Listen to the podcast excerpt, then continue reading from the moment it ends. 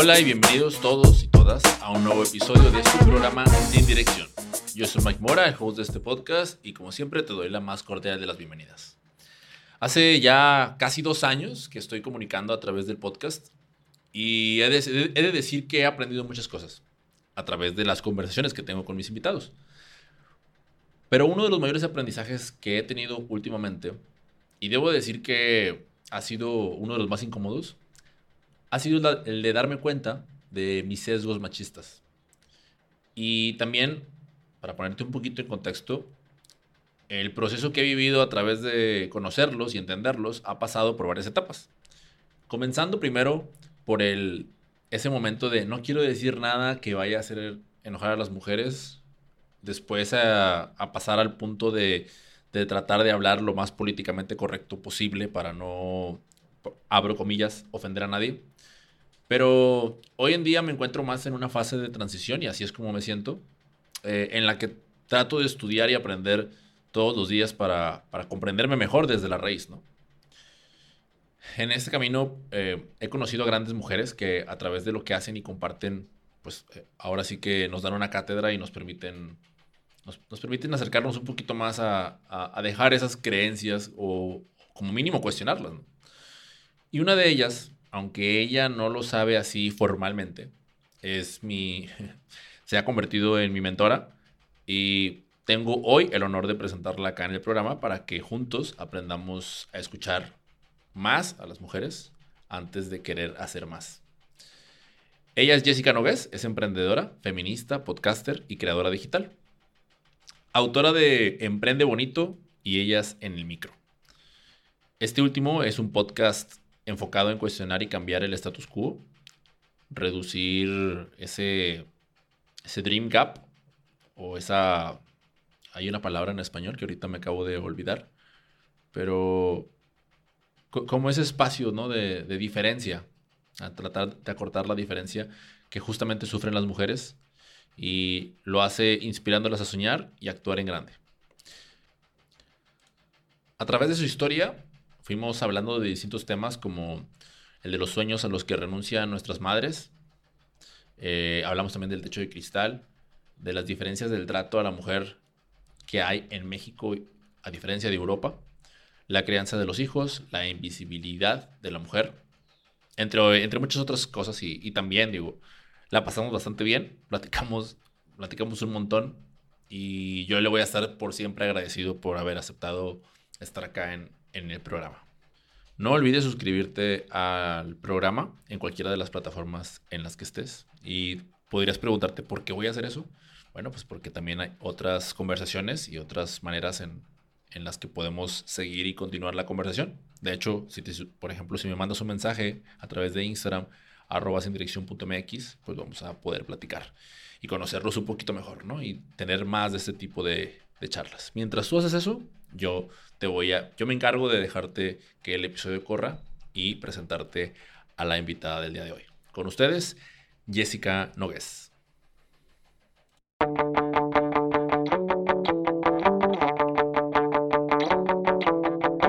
Bueno, lo que te voy a preguntar a ti ahorita para empezar es, ¿cuál fue la última canción que escuchaste en tu reproductor de música? Ah, fíjate que soy bien rockera. Entonces, sí, te lo juro. este, Guns N' Roses, creo que le estaba escuchando, no sé, o Aerosmith, algo así, o sea, algo de rock. O sea, y, eso, es, eso, es, de siempre, o sea, es como, es como sí, tu... Sí, sí, sí. Cuando era adolescente yo era fan de, de MTV y estaba como muy de moda el grunge. Entonces, Pearl Jam, eh, no sé, Metallica, te digo, Aerosmith, Guns N' Roses, todo eso. Coldplay, me encantaba. Y de hecho todavía me sigue gustando el rock. Lo que pasa es ah. que me gusta escuchar música así como un poco viejita. Y la verdad es que me pongo rock. A, mí me encanta Pearl Jam. O sea, de, los, de, los, grupos que mencionaste, Pearl Jam es, o sea, yo lo conocí hace, hace poquito. No puedo decir que soy así como, soy mega fan, porque luego si me, preguntas, no sé, discos y demás, pues no, no, no tengo idea. Pero hay cuatro o cinco canciones de ellos que me acuerdo mucho que en un curso que, en el que yo tomaba, eh, era los sábados en la mañana, siempre andaba súper desvelado y ponía su música para, para reanimarme. Hay una canción que se llama Alive, me parece, y esa era como la mm. que ponía para, para aliviarme y ponerme a, pues a poner atención al curso, ¿no? Sí, y también, por ejemplo, la música inglesa, o sea, me encanta The Verb, The Killers. Bueno, Killers no sé si es inglés, pero bueno, Coldplay es inglés, o sea, música así medio deprimente. Oasis, todo eso, todo eso me gusta, sí. No, ah, pero, pero no, yo no la considero, la considero deprimente, sino la considero, o sea, sí, evidentemente no es como que lleguen tus amigos y la pongas para, para, para aliviar la fiesta, no, o sea, eso coincido totalmente. Pero, pero a mí, a mí no me deprime, sino al, contrario, me, da una, un mood como muy... A mí, a mí también me gusta, sí. Como de día lluvioso, ¿no? Como de... Ah, sí, exacto, exacto, sí, sí, sí, sí. Sí, yo soy así rockera y de repente escucho pop. Este, creo que ya, la verdad es que no, no soy de... La, música, pop, o sea, como más popular mexicana, tipo cumbias y eso, no, no las escucho, no bailo, o sea, soy pues no. No, se me, olvida, no se me olvida cuando empezaste a, la parte de los reels, o sea, en Instagram, o sea, fue como así como de, eh, no voy a bailar, ¿no? O sea, no, Voy, a bailar, pero te voy a seguir enseñando y mira, y aquí está, y seguías como, y, eso fue como me encantó porque dije, la autenticidad es lo más importante, porque era como de, no voy a ponerme a hacer lo que todos hacen, pero te voy a seguir explicando a través de este formato. Sí. Pues lo que pasa es que cuando llegaron los reels a Instagram, a mí el, algoritmo me mostraba puras mujeres bailando, ¿no? Y entonces me empezó a dar ansiedad de, no, por favor Instagram, no me hagas hacer esto, no lo voy a hacer. o sea, no quiero salir bailando y señalando cosas, ¿no?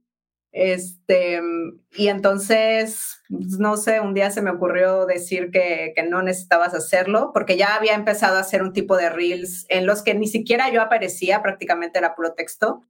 Y, este, y la verdad es que es de los reels más vistos. O sea, ahorita no sé cuántas eh, views tenga, pero ya estaba alrededor de más de 80 mil. Este, y ha sido como, se hizo como viral ese reel. Y ya a partir de ahí, pues ya empecé a hacer otro tipo de reels y ha funcionado. Y yo creo que ya, o sea, como que mm, prácticamente es otro formato. O sea, tú agarras cualquier otra publicación que te haya funcionado y la conviertes en reel solamente explicándolo. O sea, te grabas en video y ya lo puedes subir como reel. O sea, tampoco necesitas pensarle demasiado. Oye, y luego esto es como un típico estereotipo de, de expectativa hacia hacia los mexicanos, ¿no? Bueno, ah, hacia, latinoamericanos. Horrible. Yo cuando voy a alguna fiesta aquí en Europa, este típico que, no sé, normalmente aquí nunca bailan para empezar, ¿no? o sea, tú vas a cualquier fiesta y es nada más cena y vino y la gente habla. Y si alguna vez llegan a poner música, no sé, tipo Shakira, que pues todo el mundo lo conoce, me voltean a ver a mí, ¿no? Así como, ¿vas a bailar? Las miradas así como de, ¿dónde, está la mexicana? ¿Dónde está Jess? Sí, te lo juro, que a, mí hasta me molesta, ¿no? Porque es un comentario hasta racista, o sea, de, oye, ¿y dónde está tu sangre latina? No, pues no tengo esta sangre latina, o sea, ¿qué es tener sangre latina? No voy a bailar, no bailo, o sea, soy como tú, tengo 15 años viviendo aquí, o sea, y aparte cuando vivía en México, pues no, te digo que no era de baile, entonces, pues no, entonces, este, sí, pero sí hay esta, esta cosa de, que se creen que todos bailamos. Este, también, no sé, lo, típico de, que las latinas acá pues, son como muy exóticas, llaman mucho la atención. Este, yo sé que en México pues, paso más desapercibida, ¿no? Pero aquí, o sea, voy a Alemania y pues sí, soy la, la rara, ¿no? La exótica, entonces es otra cosa. Sí, o sea, se imaginan luego, luego como que, eh, como el, estereotipo así como tipo Sofía Vergara, ¿no? Ah, sí. sí. Eh, en, Modern Family, en el, papel que hace Modern Family. Exacto, ¿no? Y aparte creen que eres súper católica, porque pues los latinos son muy católicos, ¿no? Y yo no, yo soy atea, o sea, soy, igual atea, es más, soy más atea que tú. Sí, o sea, no bailo, no creo en Dios, o sea. Exacto. deja, de tener expectativas sobre mí. Oye, Jess, me, gustaría que me contaras un poquito más de, te lo decía antes de empezar a grabar, de, de, la Jessica Nogués antes de irse antes de irse a Europa. O sea, porque el otro día vi en tu Instagram, en tu Instagram personal, vi una fotografía tuya de, de Jess, de la Jess universitaria. Ah. Y, y, fue como, fue como, o sea, cuando, cuando te vi, eh, o sea, como, como la, mirada inocente, ¿no? De, de, y, y, sobre todo, lo digo, digo esto, o sea, para dar un poquito más de contexto, porque ahora, o sea, viendo lo, lo, que compartes y, y, ahora sí que la lucha en la que, en la que estás, porque no, no tengo otra, otra forma de nombrarlo honestamente, o sea, para mí es como una, una lucha no, sin llegar a la guerra, que igual, igual quedaría. Sí. Y ve, o sea, te vi y es como de, no sé si esa Jess se imaginaría estar haciendo lo que está haciendo ahora, pero, o sea, dije, bueno, pues me gustaría que me gustaría mejor cuando la entreviste, que me platicara un poquito más de, de, cómo era su día a día, de, de, qué, de qué andaba pensando, a qué aspiraba a llegar, a hacer, etcétera. Eh, pues no, a ver, yo crecí en una casa llena de mujeres prácticamente, ¿no? O sea, estaba mi abuela materna, mi madre, mi hermana, este, yo y de vez en cuando una prima, ¿no? Entonces éramos puras mujeres. Em, y obviamente las que tomaban las decisiones pues eran mi abuela y mi, y mi mamá, ¿no? O sea, yo, yo veía mujeres que pues decidían todo. Y cuando salía, pues veía que el mundo era más bien al revés, ¿no? Que los que tomaban las decisiones eran, eran los hombres, no tanto las mujeres. Y de hecho a mí siempre me llamó mucho la atención de que mi madre es abogada. Mi madre, la verdad es que le fue muy bien siendo abogada, pero yo veía que todos sus colegas eran hombres.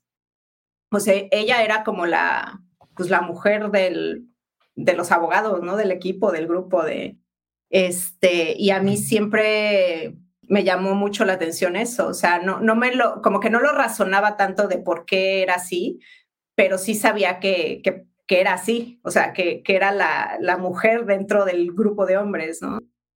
Eh, y la verdad es que, bueno, yo crecí en Pachuca, que es un, pues, en mi época era pueblo, ahorita ya es más ciudad, pero provincia o la, parte fuera de la Ciudad de México, la verdad es que yo considero que es bastante conservadora. O sea, si tú te vas a la Ciudad de México, es como un oasis dentro del país, o sea, es más progresista, ¿no? En varias cosas.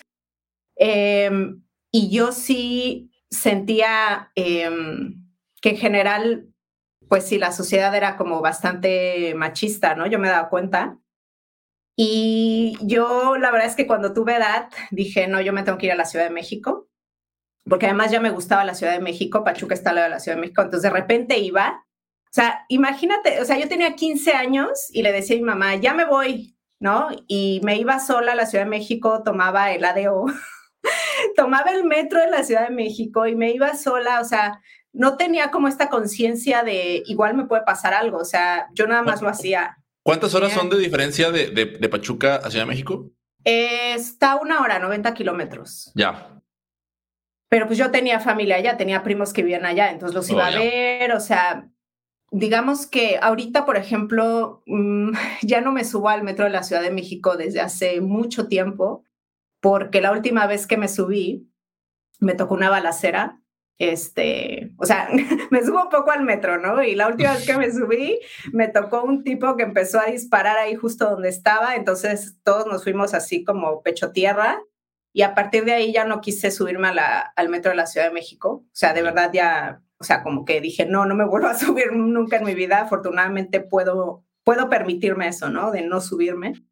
Pero sí, este, o sea, a los 15 años que me iba sola, como que no estaba consciente de me puede pasar algo, ¿no?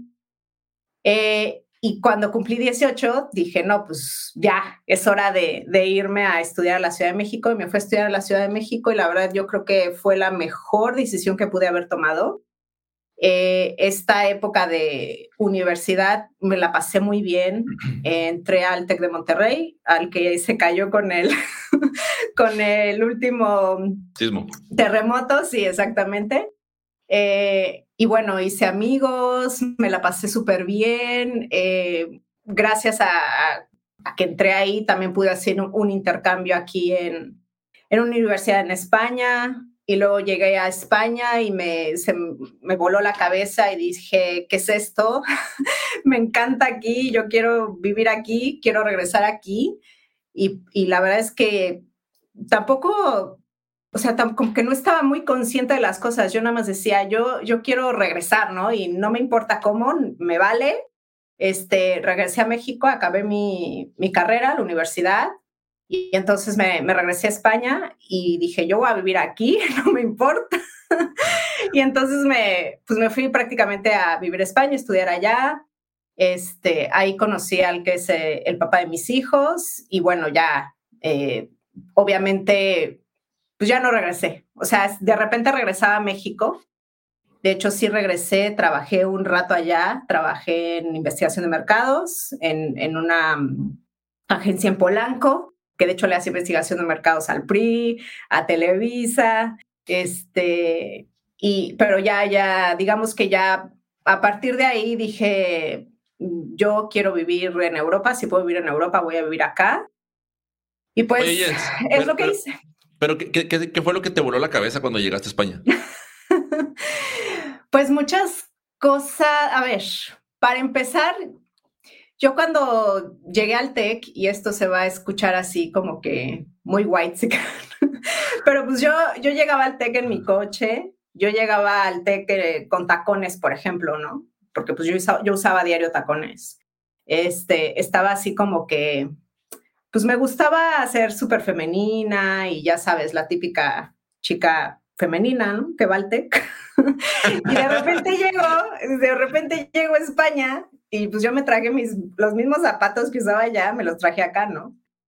Y te juro que no los aguanté dos semanas. O sea, no los aguanté, o sea, dije, mi loca, voy a usar tacones en, en Europa porque pues aquí tenía que caminar. Este, y me fui de compras, me compré un par de tenis y ya de ahí, a partir de ahí, nunca volví a usar tacones en mi vida. Oye, tienes, ciertas ocasiones, ¿no? Tienes el mismo tiempo sin subirte al metro que el mismo tiempo que sin, sin usar tacones, yo creo, ¿no? Sí, casi, casi, te lo juro.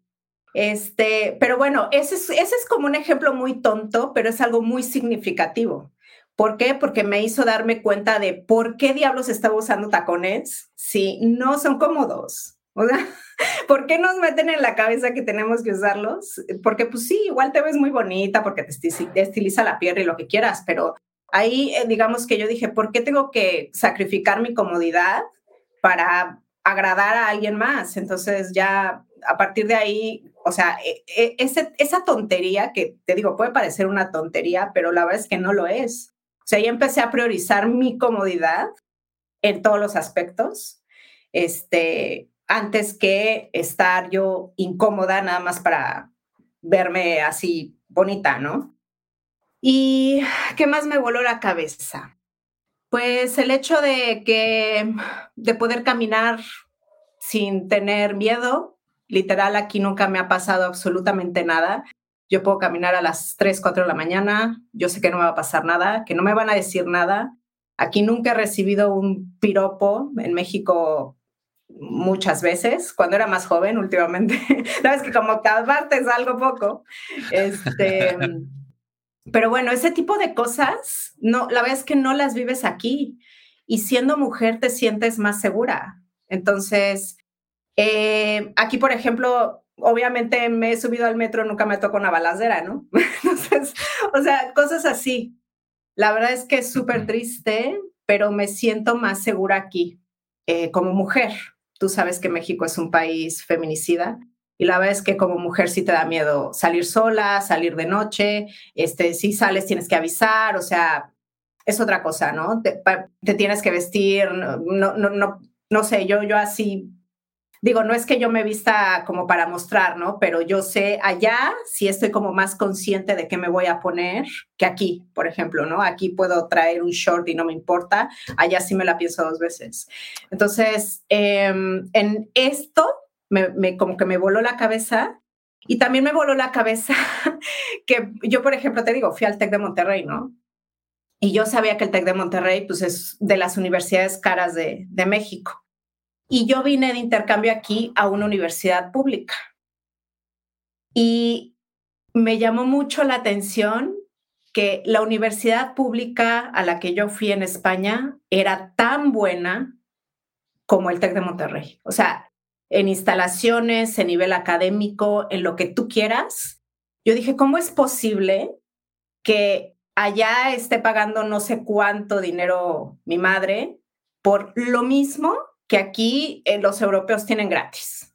Bueno, gratis entre comillas, pero casi gratis, ¿no? O sea, ¿cómo? ¿No? Entonces, este, de hecho, de ahí, a partir de ahí dije, yo el día que tenga hijos no quiero pagar lo que se paga en, en México por tener educación superior. O sea, yo sí puedo, o sea, los voy a mandar a la pública. O sea, yo pensando también, ¿no? Si estoy aquí en Europa, los voy a mandar a la pública. O sea, son muchas cosas, ¿no? Que, que tú te das cuenta. La verdad es que en Europa hay un estado de bienestar común que, que no se ha logrado en otros países. Bueno, ni en Estados Unidos. o sea, en Estados Unidos también la, la, educación superior cuesta mucho. Este, ya sabes que allá el individualismo, pues es lo que es lo que hay. Aquí hay más el sentido de colectividad, del bienestar común. Entonces, todas estas cosas me, pues me volaron la cabeza y este, y pues me quise quedar acá. Y de hecho ahora, eh, ahora cuando voy a México, este, soy eh, muy europea, ¿no? Allá, o sea, como que en ideas, en cosas que hago. Y cuando estoy acá, soy la mexicana. Entonces, eh, es muy raro porque pues, me siento que no soy de ningún lado, ¿no? Prácticamente. ¿Cómo, cómo fue? O sea, y, y, fíjate, creo que eso es, es más es, es, muy complicado, sobre todo la primera vez, ¿no? O sea, la primera vez que tuviste esa percepción, o sea, digamos, tú te, va, te, fuiste, te fuiste a Europa, ¿cuánto tiempo te tarda, tardaste en regresar a México la, la, primera vez que te fuiste? Pues a, la primera vez que vine fue solamente para un semestre. Entonces yo regresé okay. a México, eh, acabé la universidad. Todavía, todavía no estabas como, como, ah, o sea, sino más bien yo creo que fue es el, un lapso, cuando te quedaste un lapso más, más largo ya con la mentalidad ah, de vivir ya, allá, ya. ¿no? Sí, sí, fue después de, de, acabar la universidad. O sea, acabé la universidad, entré a trabajar a la Ciudad de México un rato y después dije, bueno, ya me voy. Y como no pensaba tener hijos, no pensaba casarme, o sea, yo nada más quería como vivir la vida, no sé cómo decirlo, literal, o sea, literal, sí. decía, si puedo hacerlo, lo voy a hacer y ya, ¿no? Este, pues es lo que hice, no, la verdad es que, eh, o sea, sinceramente yo no, ni siquiera estaba segura de, de, de querer casarme, tener hijos. Pasó después, pero, pero no, no sé, digamos que el hecho de, yo creo que el hecho de ver que mi mamá fue una madre soltera y que pues no tuve figuras paternas ni hombres alrededor mío cuando crecí, mmm, como que me quitó, esto, me, me, quitó un poco la idea de, del amor romántico, ¿no? De casarme, o sea, como que no era algo a lo que yo aspiraba así de, ¿por qué no lo vi en casa? No sé, no. Claro. No sé, desgraciadamente me, me quitó es el romanticismo en ese sentido. Uh -huh. Pero, de, o sea, realmente te, te, es que dices desgraciadamente, pero realmente te puede. Fíjate, ahorita, ahorita que te escuchaba eh, de lo que dices de, de esos deseos que tenías, me, me, yo dije, no, me no manches con razón. A, a, yo, me, yo me hice una pregunta, me, me, hice una pregunta antes de empezar a entrevistarte y, y uh -huh. puse, ¿qué es lo que más me llama la atención de Yes? Y, uh -huh. y la respuesta, aquí la tengo escrita, puse, el hecho de ser una mamá chingona o bien ser lo que yo deseo ser, solo que en versión mujer y siendo mamá. Entonces, Gracias. Entonces, ¿por, por, qué, ¿por, qué, te cuento esto? Porque realmente el, eh, los dos de esos que tú dijiste, o vaya, esas dos cosas que no tenías en mente, ni de ser mamá, ni de ser, ni de estar casada, lo mismo pasa ahorita conmigo, ¿sabes? Yeah. O sea, yo, yo tengo esa, esa, esa visión de mí, de mí mismo, solo que no estoy cerrado a que el día de mañana llegue claro. a suceder. A, a, a mm. diferencia de hace dos años, hace dos años estaba cerrado de no, ni de chiste. Ahorita ya es como de no lo deseo, pero si pasa, cool. Sí, ¿no? claro, Entonces, claro. Ahorita, que, ahorita que te escuché decir eso, fue como de, ah, con razón. O sea, porque mm. como, que, como que también ese espíritu libre, o sea, ya lo traes de, ¿cómo se dice? De cajón, ¿no? De, de chip. Y, y, por eso te pregunto de cuando, cuando me dices, desgraciadamente no crecí con esa idea del amor romántico, fue como, por, ¿realmente te parece que mm, fue Digo algo... desgraciadamente porque yo creo que sí es más fácil o más cómodo en cierto sentido mmm, dejarte llevar y hacer lo que los otros hacen, ¿no? O hacer lo que, para lo que eres socializada como mujer, ¿no? Que casi, casi naces, te dan la muñeca y te dicen, este es tu destino biológico. como... Ya, ya, ya. Entonces, em, por ejemplo, yo veía a mis amigas que se empezaban a casar y que organizaban las bodas durante un año y la pedida y no sé qué, y yo decía, yo no tengo nada de ganas de eso, o sea, ¿qué me pasa? Soy rara. Entonces, eh, yo, yo como que las veía muy felices, ¿no? Y, yo también de repente pensaba, yo quiero sentir esa felicidad, pero pues la verdad es que no, no pasó, ¿no? No pasó. Ya, ya, este, Y por ejemplo, con, con el padre de mis hijos eh, me casé por una cuestión práctica, obviamente también por amor, ¿no? pero pero también por una, por una cuestión práctica, porque, porque mi idea, nuestra idea era, ok, queremos vivir juntos, pero yo no puedo estar aquí toda mi vida con visa de estudiante, o sea, ya. no puedo. Entonces, yo me regresé a México y después él, cuando acabó su doctorado, me dijo, ¿sabes qué? Vamos a casarnos, vamos a vivir juntos. Entonces nos casamos y, no, y nos fuimos a vivir a, Londres. Él se fue a, se fue a seguir el doctorado en Londres.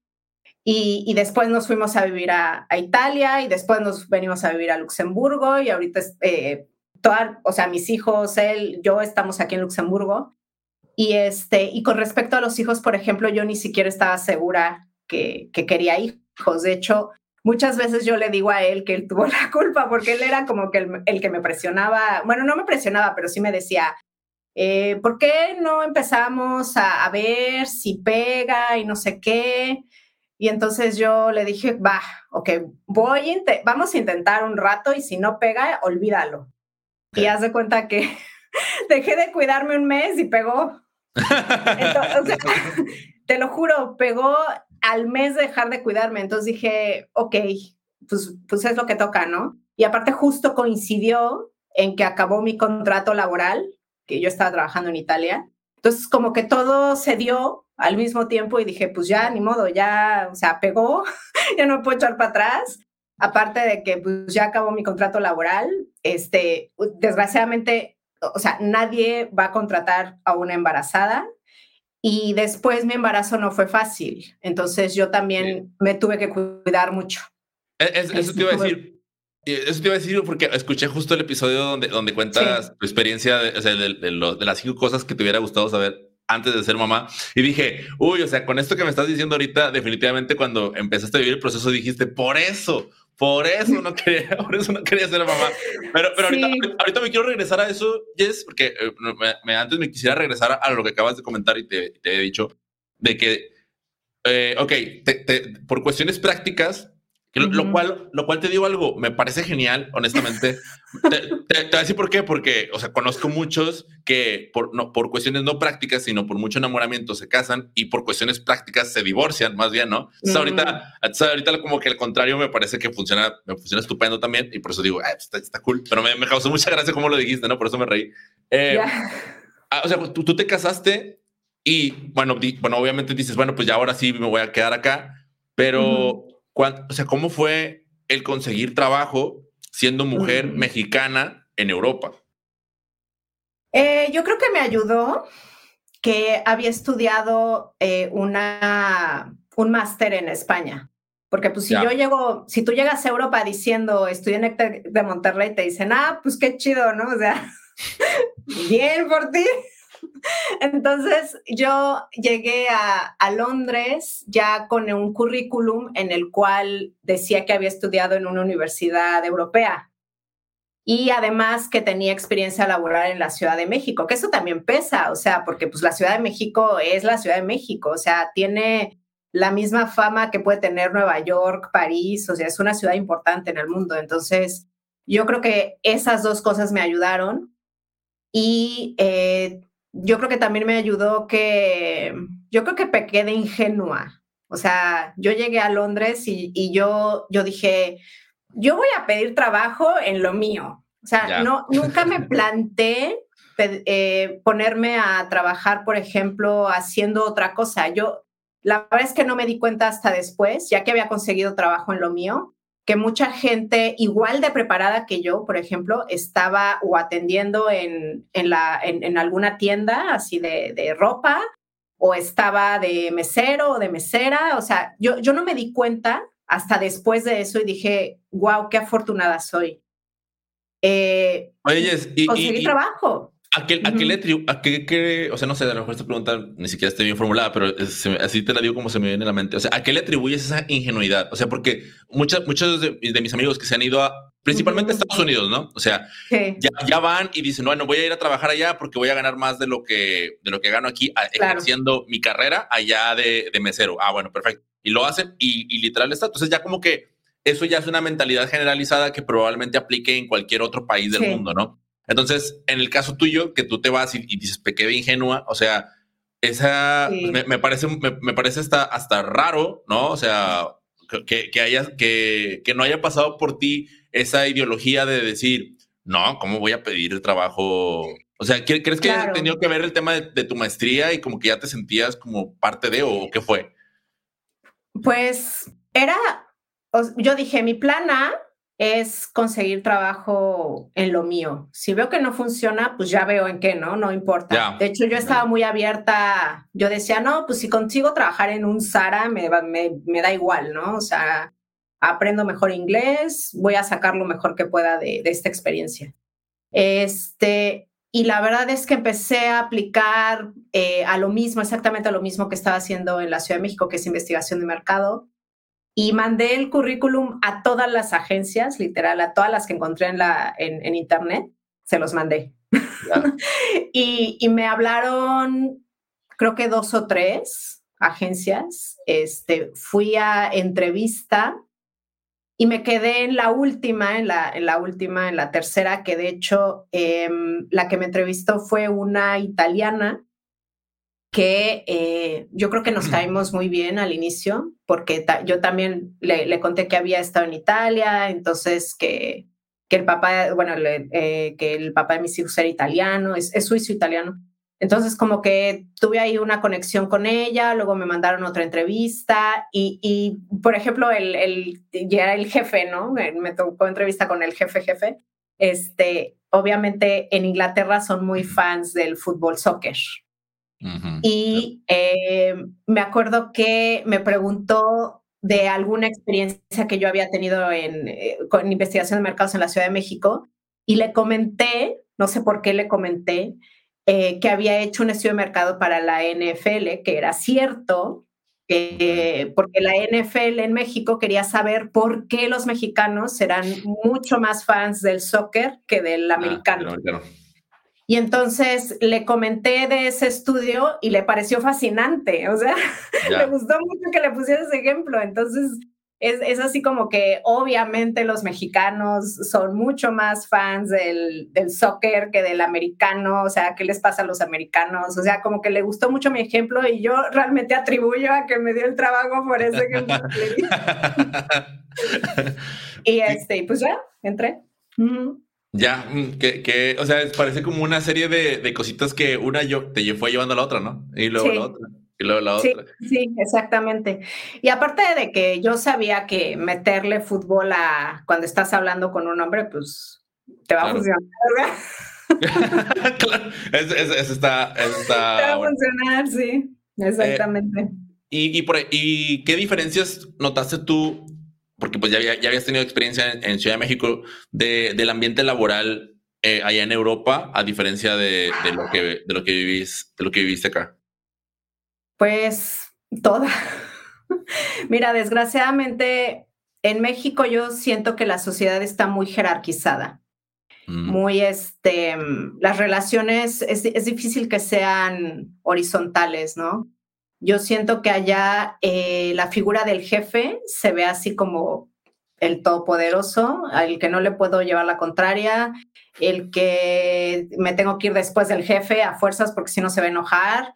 Este, y en Europa no, las relaciones no son tan jerarquizadas y este y también siento que tiene mucho que ver también con, con que no sé, aquí las clases no están tan marcadas como en México, por mm. ejemplo. O sea, allá realmente las clases sociales, tú lo sabes, están muy marcadas. Aquí obviamente hay clases sociales, este, pero no están tan marcadas. Entonces, eh, no sé, un ejemplo estúpido. Pero, por ejemplo, alguien aquí en Luxemburgo que trabaja, eh, no sé, de mesero en un restaurante, seguramente tiene eh, el mismo teléfono que yo, seguramente tiene la misma bolsa que yo y así, ¿no? O sea, no, no hay esta, mm, esta diferencia como, como hay allá. Entonces, eso hace, yo siento que, que también en los trabajos la gente se vea como más, más igual. Eh, no, no, eh, eh, para empezar eso, que había menos jerarquización. Lo otro es que aquí lo de las horas sí ya no aplica. O sea, de, ¿Las horas qué? Las horas sí ya. o sea, en México, mira, te voy a poner un ejemplo. O sea, yo, por ejemplo, trabajaba en esta agencia de investigación de mercado y me acuerdo que mi horario está, era hasta las seis, o sea, literal, hasta las seis. Pues el día que yo salía a las seis, la gente se me quedaba viendo rara, así de, ya te vas, y pues sí, son las seis. y este, y, y, hasta se molestaban, ¿no? De, de, pero ¿por qué? O sea, todavía estamos aquí. Y en cambio, por ejemplo, en, en Londres yo salía a las cinco, la hora de la salida a las cinco y a las cuatro y media era así de, ya empieza a prepararte para irte o qué haces trabajando todavía en eso, o sea, ya no estamos yendo todos, ¿no? Entonces, eh, como que, no sé, creo que se tiene, en general te digo que, que en Europa se vive un estado de bienestar mucho mayor, hay muchas más vacaciones. En, en, Londres creo que había veintipico de días de vacaciones pagadas al año. Eh, hay países que tienen más pero si tú lo comparas con México, o sea, tú cuando entras a trabajar en, en México, al menos en el sector privado, o sea, creo que el primer año de, de, de trabajo tienes un día de vacaciones. Sí. o sea, y, y, estas conquistas laborales, la verdad es que los europeos las han logrado pues quejándose y pidiendo derechos, ¿no? Entonces, eh, son, son cosas que aquí se dan por hechas pero que cuando yo llegué aquí dije, wow, tengo derecho a todas estas vacaciones. Es más, el papá de mis hijos tiene tantas vacaciones que no alcanza a tomárselas todas. O sea, le sobran. Así de, ay, este año me faltaron de tomarme 15 días, ¿no? O sea, es de... Y, y, eso no pasa allá, por ejemplo. Pero te digo, es, es parte de, pues, de derechos ganados y de un estado de, de bienestar en general, que, que la verdad es que pues qué lástima que nada más se vea en ciertos países. Ya, y oye, ¿crees que el haber, el haber experimentado todo eso haya influenciado también en parte a, tu decisión de, quizás decir, no, pues mejor continúo así para que quiero, no quiero ser madre de familia o, nada que ver? Eh, mm, no, lo que pasa es que yo como que muy en el fondo sabía que al momento de, convertirme en mamá, mi vida iba a cambiar completamente. O sea, yo, yo sentía que al momento de convertirme en mamá, casi, casi mi vida iba a terminar. o sea, en el sentido que nunca iba a ser igual, ¿no? Yo nunca pretendí ni, ni me imaginé que ser mamá o sea, no, no es como en las series que tú ves que parece que no tienen hijos, ¿no? Y de hecho es muy triste, pero la sociedad quiere que tengas hijos y que parezca que no tengas hijos, ¿no? Sí. Este, pero yo sabía que, que no iba a ser así, sobre todo porque pues yo acá no tengo redes de apoyo, estoy sola. Entonces, eh, Ah, quiero, hacer, quiero hacer doble clic ahí porque, porque te escuché varias veces hablar eso de, de, las redes de apoyo y bueno, no sé si por mi falta de, de hablar con más, con más mujeres que son madres de familia o, o porque yo no había escuchado tanto ese concepto y no lo había concientizado tanto como, como ahora. Pero, o sea, tú, tú a lo que me estás diciendo es que te, te percataste de que, de que las redes de apoyo no las ibas a tener desde antes de quedar embarazada, o sea, no, no después de, porque yo estaba creyendo como de, uy, o sea, qué jodido eh, que nazca tu hijo y luego decir, uy, no tengo quien me lo cuide, ¿no? O sea, tú te diste cuenta desde antes. Mm, yo creo que no estaba tan consciente, o sea, no estaba tan consciente de que iba a ser tan difícil no tener redes de apoyo. Ya. Em, pero sí tenía una idea de que me iba a cambiar completamente la vida. Yo pensé que sí las iba a tener de cierta manera, no sé por qué lo, lo, lo pensé, también porque no sé, cuando mi hijo tenía seis meses nos mudamos a Luxemburgo y en Luxemburgo eh, tanto el padre de mis hijos como yo somos expatriados ambos, entonces no tenemos familia aquí. Eh, los cuidados eh, y la ayuda que tenemos es prácticamente, pues, mm, la, que te da el, el Estado, ¿no? es que no, ni siquiera es el Estado, es la, la Unión Europea, ¿no? Porque porque el padre de mis hijos trabaja en una institución europea y es eh, como que los servicios que les dan a los que trabajan para las instituciones europeas, ¿no? Entonces, eh, prácticamente eh, son los cuidados y los servicios que me da la Unión Europea a mí, en mi caso. Este, que y, que la verdad son de muy buena calidad. O sea, yo no me imagino, por ejemplo, tener el nivel educativo y la escuela que tienen mis hijos eh, gratis aquí, allá en México, porque pues es, eh, es una escuela prácticamente para, para los que trabajan para instituciones europeas, entonces pues le han invertido dinero y, es de muy buena calidad, ¿no? Entonces, eh, en ese aspecto no me puedo quejar. Y, por ejemplo, hay no sé, yo, yo hace poco estaba leyendo, hay países que son más familiares y en donde estas redes de apoyo y cuidado sí dependen mucho más de la familia, como España o Italia, que son como México, ¿no? Que prácticamente, pues la familia es la que te ayuda, ¿no? Y los países más al norte de Europa es, pues es más el Estado eh, el que te ayuda, ¿no? Por ejemplo, en, en Suecia, casi, eh, creo que es el país en donde la mayor parte de cuidados está eh, en el Estado, que es así como tendría que ser lo ideal. ¿Por qué? Porque si no lo haces así, las que terminan haciendo los cuidados son las mujeres de forma gratuita.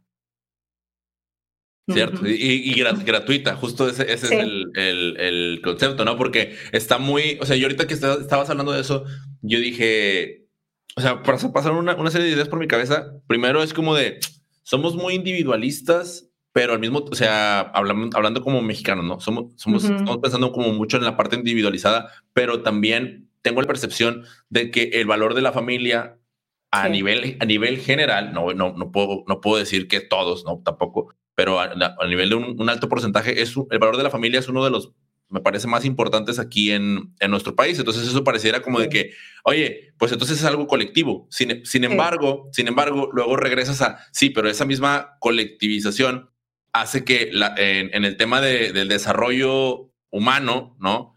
Las mujeres carguen con la mayor parte eh, de la carga, ¿no? Al momento de que, bueno, pues como la familia se va a hacer cargo, entonces papá, papás, váyanse a jalar, y mamás. Y la abuela y tía y no sé qué se encargan de las cuidados. Ajá, y, fíjate, o sea, y es papás váyanse a trabajar y mamás quédense cuidando. Ah, o sea, ya, ya no es mamás quédense a trabajar acá, o sea, porque también no se tiene como el concepto de trabajo, sino se tiene como el concepto de, de a lo que te toca, ¿no? Claro. Y ahí es como. Claro, pero si no lo hiciera tu familia, tendrías que pagarlo. Exactamente, o sea, por eso ahorita cuando dices el tema del Estado, ahora sí, quizás, quizás sean mujeres las que trabajen en la institución, o quizás sean hombres, no lo sé, ¿verdad? Pero al final de cuentas, alguien les está pagando a ellos para, que, para que ejerzan ese trabajo que acá, que acá no es remunerado. No, no, no, no, lo hace la familia por amor. E, e, incluso, incluso muchas veces los comerciales, o sea, que han salido, ¿no? De que, no sé, recuerdo alguno ahorita, no, no sé de qué marca ni, ni, ni cómo fue, pero que era de tratando de ponerle un, un, costo a todas, las, a todas las actividades que hacen las mamás y que sale carísimo. O sea, sale, o sea, yo creo que... Cocinera, chofer. Muy pocos sueldos, muy pocos sueldos de los que se pagan acá en México podrían pagarle a, a todas las labores que hace nuestra mamá y luego terminamos como romantizándolo ¿no? Ah, lo hace por amor. Exactamente. Y entonces ahí otra vez se jode la historia porque es como, sí, porque le toca. Sí. Sí, lo que pasa es que el precio a pagar es que al final las mujeres pues terminamos eh, viviendo para servir y cuidar a los demás y, y, nuestros sueños pues no importan. O sea, mientras, por ejemplo, un hombre puede perseguir sus sueños, ¿no? El hombre es para él. y las mujeres somos para los demás, entonces sí es diferente.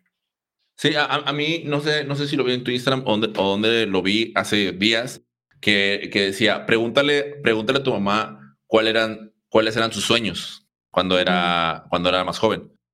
Y, y, me dolió, ¿no? O sea, me dolió porque, porque fue como un... De entrada, lo primero que pensé fue, ah, pues obviamente era pues tener a sus hijos y cuidarlos, ¿no? Porque, porque también, porque también, también conozco amigas que me han dicho, quiero trabajar en, un, en algo de medio turno para poder estar con mis hijos. Claro. Perfecto. O sea, esa es una respuesta a algo, pero luego cayó en mí la pregunta de, ¿realmente mamá soñaba con eso mismo que mis amigas me han dicho, por ejemplo? Y entonces es, ¿qué, qué tal si mamá tenía otras aspiraciones, otros sueños. Y, y, entonces no, yo no terminé normalizando que, que, lo que decías tú ahorita, ¿no? De tener que renunciar a todo lo que aspira a ser porque ahora tienes que renunciar a todo ello porque ahora tienes a alguien a quien cuidar, cuando en realidad es el, el tema de la triada. Eh, eh, es algo que nadie, es algo, que nadie queremos, queremos hablar porque no conlleva responsabilidad de parte nuestra. Lo que pasa es que yo veo muy difícil que los hombres le entren a los cuidados y al trabajo doméstico en las mismas condiciones en las que lo están haciendo las mujeres, que es gratuito y sin reconocimiento. La verdad, ¿eh? Sí. O sea, a, digo, a menos que estés hiper deconstruido, pero si no tienes algún incentivo, o sea, no sé, eh, por ejemplo, ¿no? Que, que, te diga el gobierno, vete a tu casa, acabas de ser papá, eh, te damos un mes pagado completo eh, y lo tienes que tomar sí o sí, pues así igual lo toman, ¿no? Pero si, si le das la opción de no tomarlo, seguramente habrá muchos que ni siquiera lo tomarán porque van a pensar, no, pues yo prefiero enfocarme en mi carrera y ganar más dinero para este bebé que viene, ¿no? Sí. Por ejemplo. Entonces, sí, este, no, la verdad no sé cómo se va a arreglar este, este tema de, de que prácticamente todo el sistema y la economía pues está soportado por, por el trabajo gratuito que hacen las mujeres. No, no, no sé cómo tendría que cambiar, o sea, tendría, tendría que cambiar muchísimas cosas. Y yo, yo la verdad creo que va a pasar generaciones para que cambie, no, no, veo, ah. no veo que pase pronto. A, mí, a mí me pasó, a mí me pasó algo también recientemente que, que yo estaba viendo a, a, a, una influencer que, y, y, luego yo decía, oye, ¿y, ¿y a qué hora cuida a sus hijos? ¿Sabes? O sea, la, la, la, niñeras o niñas, la, la, veía, la veía trabajando. No, pero independientemente, independientemente de si la tengo o no, o sea, después cayó sobre mí la pregunta de que, bueno, ¿y, y por qué tiene que cuidarlos ella? ¿Sabes? O ah, sea, o sea, porque, porque otra vez en, en, en, mi cabeza está como normalizado el, oye, pues sí, mucho, o sea, mucho crecimiento ella de lo que está haciendo, pero ¿a qué horas? No eras tuya, sí, ¿eh? por, por ese acaso. Sí, sí, sí. porque bueno, que yo sé, yo, yo, yo, te conozco a ti, pero, pero en mi cabeza fue como un, Oye, pero o sea, eh, ¿qué, ¿qué, onda con esa pregunta, no? ¿Qué onda con esa pregunta? Igual el papá tiene tiempo y quiere cuidarlos. E, sí. Exactamente. Entonces, e, ese tipo de cositas que, que al final de cuentas resultan ser preguntas incómodas, ¿no? Porque entonces es como, como esa sensación de, de qué está pasando en, mi cabeza. Al menos en mi caso ha, sido como ese, ese, esos pequeños pasitititos que, que, que, siento que he empezado a dar y que sé que me falta un montón de recorrido. Por ello, a veces cuando, cuando yo veo eh, el mensaje que, que, tú, que tú compartes, o sea, por eso resulta tan incómodo, ¿no? Sí, lo sé, lo sé que es incómodo. De hecho, no eres el primer hombre que me lo dice. Sí, sí, sí, sí, no, y, yo, te lo, yo te lo había dicho antes, o sea, pero, pero otra vez es como, no, no lo digo con el... Hasta las mujeres se incomodan. Sí, no le digo con el objetivo de bájale, Jessy, no, no, no, al contrario, sino es como, ¿sabes qué, Jess? O sea, ¿sabes? Explota la cabeza algunas cosas. Exactamente, o sea, es como, ¿sabes qué, Jess? Oye, este rollo, pucha, me, dolió, o sea, me dolió y, y, pero es algo mío, ¿no? O sea, no, no tiene nada que ver contigo. Entonces ahí es como, no manches, tengo que pensar, no tengo que irme a, reflexionar acerca de lo que estoy cuestionándome. Y, pero creo, que, creo, creo, que eso es lo, principal. Ahora, quiero, quiero como continuar con tu historia y es que me llama la atención de, de, cómo es que, o sea, tú ya siendo, siendo madre de familia, o sea, ¿qué estaba pasando por tu cabeza mientras veías que el mundo como que continuaba, tus hijos se desarrollaban? Tú ya habías tenido esta experiencia laboral, ya habías logrado cosas que, que pocas mujeres, que pocas mujeres logran. Y, y, y porque tengo la impresión de que todo eso que, que pasaste en ese momento desembocó en Emprende Bonito. Sí. Eh, bueno, para empezar te digo, eh, tuve un embarazo difícil, un parto difícil, mi hijo fue prematuro, este, yo eh, sufrí mastitis, me dio depresión postparto. y aparte, ¿qué es mastitis? ¿Qué es mastitis? Cuando das pecho y te da una infección horrible, o sea, es creo que el peor dolor que he sentido en mi vida. Este, se te... Más que el parto. Más. o sea, te lo juro. En el parto no estaba llorando, con la mastitis sí estaba llorando. Este, pues como, como todo eso se juntó y entonces yo, la verdad es que yo estaba muy vulnerable, muy vulnerable. Y a eso se sumó el cambio de país, que ya el cambio de país es, es un cambio enorme para cualquiera, porque yo sé que la gente ve Europa y pues ve que es una cosita chiquita, ¿no? Europa, pero si te vas de Italia a Luxemburgo, nada que ver. O sea, nada que ver la cultura, nada que ver el idioma, el clima, todo es muy diferente, ¿no? Entonces, pues yo llegué aquí con un un bebé prematuro, eh, muy débil físicamente, este, sin conocer a nadie prácticamente. Y, este, y te digo, me dio, me dio depresión postparto. Entonces, eh, pues no sé, empecé a leer mucho. Yo creo que mi, lo, lo que me, me salvó o sea, fueron, fueron los libros. Empecé a leer muchísimo de crianza. O sea, de verdad me tengo una biblioteca llena de libros de, de cómo crear niños, este, de psicología, de neurociencia, de Montessori, de lactancia. O sea, yo, yo no existían en, ese, en esa época, yo no escuchaba podcast. Estoy hablando de hace nueve años. O sea, ahorita hay podcast muchísimos, ¿no? Y muy buenos sobre crianza. De hecho, me hubiera encantado tenerlos disponibles, pero bueno, no los tenía disponibles. Entonces, prácticamente yo me puse a leer mucho y, me clavé mucho en, cómo criar a, mi hijo. Y, como me sentía sola y no tenía ayuda, yo dije, es que lo tengo que hacer bien yo sola. Y, me clavé mucho en, en ser, entre comillas, ¿no? La madre perfecta. O sea, yo sí era esa mamá que solamente, o sea, no tengo juguetes electrónicos en casa, puros juguetes de materiales naturales. Este, los muebles están tipo Montessori, este, que les, les empezaba a leer desde que prácticamente pudieran entenderme algo, pero pues yo estaba convencida de que leerles desde que nacieron iba a ayudar y de hecho yo creo que dio frutos porque por ejemplo ahorita mis hijos ellos solo agarran los libros y se pueden pasar horas viendo libros, ¿no? Este, no sé, me clavé mucho en la, en la crianza, pero te digo, también fue por un tema de que me sentía sola y sentía que lo tenía que hacer bien yo sola. Por el tema de que estaba en otro país y la verdad es que, pues, otra vez estaba sola. Y de repente me sentí perdida, o sea, sentí que mi única etiqueta era la etiqueta de mamá. o sea, como que era muy pesada, ¿no? Esa etiqueta de mamá y me empecé a perder y dije, no puede ser, o sea, no puede ser que mi identidad sea solamente ser la mamá de, ¿no? Y este, y entonces dije, tengo que hacer otra cosa. Y la verdad es que estando en redes sociales, este, porque estaba en grupos de mamás, ¿no? De, de Facebook, eh, son muy, como muy famosos, ¿no? Que eres mamá y te metes a grupos de mamá en Facebook, así para cualquier tontería. Este, y ahí yo me empecé a dar cuenta que había muchas mamás que vendían cosas desde su casa como para, para seguir ganando dinero, pero también para cuidar al niño, ¿no? O sea, era como algo que pues muchas mujeres hacen, la verdad. es lo que hacen muchas mujeres en México, ¿no?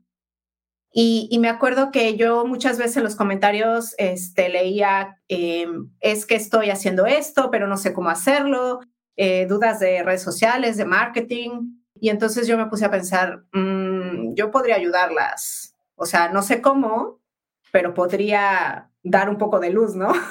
como, este, porque pues tengo experiencia en marketing y, les he dado consultoría a empresas grandes, o sea, podría ayudar estas pequeñas, eh, estos pequeños emprendimientos, ¿no? De alguna forma. Estamos hablando de mamás mexicanas, ¿verdad? Sí, sí, porque los grupos eran de, prácticamente eran mexicanos, sí. Yo me metí a grupos de, de, México, que después me salí, ¿eh? porque me bien. O sea, era como mucho. pero, este, pero yo veía que, que había esta necesidad, ¿no? Y, este, y entonces creé un grupo de Facebook nada más de mamá emprendedoras, de, de mamás emprendedoras, y ahí como que estábamos intercambiando, no sé, información. Y después yo dije, no, yo tengo que hacerlo esto un poco mejor. O sea, no, no se puede quedar en un grupo de Facebook. Y entonces empecé a ver más o menos lo que había en otros países. Me metía así a ver qué había, eh, sobre todo en Inglaterra, porque pues yo no sé, porque es como que lo que se me da, ¿no? Quiero ver lo que hay en inglés. Este, y empecé como a, a crearme esta idea de voy a crear algo que ayude a las emprendedoras, no sé exactamente qué, pero pues voy a crearlo, ¿no? Y entonces, pues ya sabes lo típico que ahora es redes sociales, empecé a postear una, cosa, una que otra cosa y empecé a recibir muy buen feedback. O sea, de, de las pocas que me seguían, o sea, te hablo de 300, este, empecé a recibir muy buen feedback, o sea, de, ay, lo que me encanta lo que posteas, me fascina lo que me estás diciendo. Y entonces empecé a, a crecer, o sea, es, es muy raro bueno, no es muy raro, pero como que, como que sé leer lo que necesitan escuchar o lo que necesitan ver o no sé, empecé a leerlas y empecé a postear y hablar de lo que yo creía que les iba a interesar y empecé a crecer. O sea, la verdad es que yo, yo no me imaginé nunca, ¿no? Que, que, iba a crecer y que tantas iban a, conectar conmigo. Y de repente, alrededor de cuando ya tenía una comunidad como de 30 mil más o menos, dije, no, pues voy a lanzar el podcast, porque yo veía amigas mías que tenían podcast.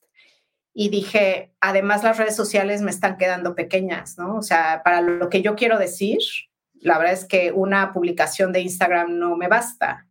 Y entonces ahí fue cuando dije, no, pues voy a empezar a hablar de, cosas que yo creo que sirven, ¿no?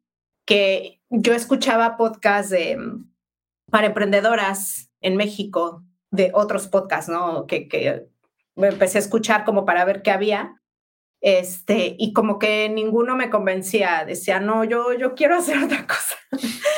y entonces te dije, no, pues yo voy a, voy, voy a intentar hacer lo, pues, lo que yo creo que, que, hace falta. Y la verdad es que siempre fue mi idea meter un poco de, al inicio yo decía pinceladas de feminismo, o sea, no, no quiero que, que haya demasiado, pero sí va a haber pinceladas porque yo soy feminista. Pero, pero ¿por, qué, por, qué, ¿por qué no quieres que hubiera demasiado? Eh, pues porque yo decía, es una cuenta de emprendimiento, o sea, sí voy a meter feminismo, pero así como pinceladas, o sea, sin que se den cuenta, ¿no? Casi, casi. sí, de hecho, de hecho yo, este yo, fíjate, ahí te voy a interrumpir un tantito, que, justo, justo antes de esta entrevista, cuando yo dije, no, es que se me hace que Jess eh, hace, o sea, cuando lanzó Jess en el micro, como que algo le pasó ahí Ah, eh, un, bicho le, un bicho le picó y ahora eh, por eso lanzó este segundo podcast y ahora se hizo más se hizo feminista, ¿no? O sea, eso fue lo que yo pensaba antes. No, no, no, no. Después, después ya cuando, después de cuando ya empiezo a, a, verte y demás, dije, no, o sea, lo de Yes no es de, no es de hace meses, es de, ya nos dijiste, fuiste creada solamente por mujeres y, y, escuchando el episodio cero de Emprende Bonito, ya desde ahí estabas diciendo, eh, soy feminista. O sea, sí, sí. Ya desde ahorita te lo advierto. O sea, no va a ser un, podcast de, feminismo, pero desde ahorita te lo advierto, soy feminista. Entonces dije, no, esto viene desde, desde mucho más atrás. Sí, pues a los 15, 16 años me empecé a dar cuenta de la libertad que tenían los hombres o sea, como que la, la, la veía desde antes, pero ahí fue cuando realmente dije, ¿por qué ellos pueden hacer todo esto y yo no? Entonces, em, ahí fue cuando dije, yo, no quiero mm, comportarme como o, o, seguir estos mandatos de, de género, o sea, ¿por qué? O sea, no, no voy a ser así, no me importa, ¿no? También por eso yo cambié el chip y dije, no me voy a casar. Nadie, o sea, yo literal pensé, nadie se va a querer casar conmigo porque soy rara, porque no, no, no estoy buscando esto de, de casarme y el amor romántico y que, o sea, yo solita me, me dije, nadie, o sea, no, va a haber un hombre que, que diga, no sé, te, sí le entro, de hecho. no, y, y sabes qué, yo creo que al final me casé con una europea por eso, porque el europeo no me cuestionaba nada, o sea, me, me dejaba hacer, o sea, no era celoso, este, no sé, simplemente me dejaba hacer, o sea, no, no, no sentí nunca como límites, obviamente sí, porque no está completamente construido, ninguno, nadie, pero mucho menos si yo lo, compara, lo comparaba con un mexicano, este, al menos los que me tocaron, no sé si ahorita ya haya más, este, y, y, al final yo dije, wow, o sea, e, este chico, que, o sea, no le importa que yo sea así, de hecho ya aquí soy bastante normalita, ¿no? Este, pero, pero en México sí como que, no sé, yo, yo sentía que yo solita, yo solita ponía mi raya y los empujaba así, ¿no? Entonces, em, no sé por qué te estoy contando esto. no, pues empezaste, empezaste como a contarme de, la... Ah, sí, claro, no, y entonces Claro, entonces ahí me di cuenta de que los hombres tenían como más libertades y entonces yo dije, pues yo quiero ser como ellos, literal. Entonces, también por eso yo creo que cuando me gradué de la universidad dije, yo quiero vivir la vida, no quiero, no estoy, no quiero estar pensando en casarme ni nada, yo quiero vivir en otro lugar. Este, pero te digo, realmente desde la ingenuidad, o sea, no, no, no por quererme hacer la cool y nada, o sea, yo nada más pensé, yo quiero vivir la vida, punto, ¿no? Este, y, y después me di cuenta que, que era feminista, pero me di cuenta muy rápido, o sea, ya en el 2005 yo ya decía que era feminista, o sea, no es algo de ahorita. Sí, ya. Sí, o sea, justo, cuando, justo cuando noté eso, ya dije, no, o sea, mi percepción es, es está equivocada. O sea, no, mm. está equivocada, nada que ver. Y dije, bueno, pues al ratito como quiera, ya cuando, cuando le... Porque eso, eso, eso lo, lo descubrí ayer. No, o sea, lo descubrí ayer así como que, no, Mike, o sea, nada que ver. Esto viene desde mucho más atrás. Y, y, entonces fue como de que, ah, buenísimo. Entonces hay, hay, que, hay que profundizar un poquito más en el tema. Porque, o sea, ahora sí, como, como haciendo esta, esta diferenciación, o sea, creo que tú, tú me llama la atención cómo están sintiéndote tan sola, la forma en la que conectaste con la gente fue ayudándolas, ¿no? Y, y, y, no me parece, y no me parece tan raro el hecho de que supieras, que supieras leerlas y supieras, porque, porque mira, a ver, volteemos para atrás, marquetera de entrada, ¿no? O sea, estudio de mercado además. Y luego, eh, ahora sí que una, una maestría de, de, no sé, cuatro o cinco años en, en, en, en, material de crianza ¿no? Entonces, ah, en, entender muy bien a las mamás y luego, y, y, eso a la par, eh, haciendo tu, tus, tus clases prácticas todos los días, porque estabas viviéndolo en carne propia. Entonces, al momento de que cuando te, te, relacionabas con ellas, pues era de que, chicas, yo sé que les duele esto y sé que les encantaría escuchar esto. Y entonces, wow, lo dijo excelente. Claro, y no, y que me pasa como tú de, oye, estás diciendo esto y no me había dado cuenta. Y yo sí, ya lo sé, ya lo sé, es súper incómodo. Y de hecho muchas de las cosas que voy contando son cosas que de repente me doy cuenta y, este, y pues las hago públicas y también, o sea, son como que nos empiezan a caer muchos veintes a todas, ¿no? Ah, ¿Sabes algo, que escribí ayer? Era que, que, estaba buscando tu blog, porque a, mí me, he encontrado, he encontrado información muy interesante en el tema, en el tema del blog. Y o sea, yo decía, oye, pero al final, bueno, también te voy a decirte, no, no, lo, no lo encontré, así como el blog de Jessica Nogués de hace tiempo. Es, que, es que además usaba un alias. no, no, ah. no dice Jessica Nogués, no me acuerdo qué alias, eh, no sé, era otro. Ah, para, para empezar, cuando no quiero decir mi nombre, siempre digo Noemí, porque así se llamaba mi abuela. Entonces era Noemí algo, no me acuerdo qué apellido era. Este, pero era un alias, o sea, no, ni siquiera estaba bajo mi nombre y este, y era un blog, como no existía Facebook cuando yo me vine a vivir para acá, era un blog en el que yo iba como escribiendo de, pues, de lo que yo quería, ¿no? De, de lo que iba descubriendo aquí, o sea, desde, o sea, desde la comida hasta, no sé, la inmigración, o sea, un poco de todo pero no, no lo vas a encontrar. no, me, no, me, retes, no me retes. Pero bueno, el punto es que, digo, ah, lo, lo, que sí noté es que a pesar de que no, no, o sea, encontré el blog de Emprende Bonito y encontré como estos artículos de, acerca de, del crecimiento, del desarrollo de marca, etcétera. Pero luego empecé a prestar atención que, que, que, ahora la forma en la que, la que sigues escribiendo es justamente en los copies de, de, tus cuentas, porque ahí es como, o sea, pones, hablas, explicas algo en el video o en el post, lo que sea, pero yo, yo la, verdad, la, la, verdad, yo no había prestado atención al tema de los copies y lo hice justo porque leí, un artículo en donde, en donde dices, eh, el, el, los posts de Instagram deben de llevar eso. Entonces, como empecé a prestar atención al, copy, entonces fue como, ya eso fue demasiado tarde, ¿no? O sea, me hubiera, me hablar más. Pero fue como, ah, mira, aquí es en donde Jessica también explica más cosas, empieza a hablar. Y ahí es como un pequeño, una pequeña publicación de blog.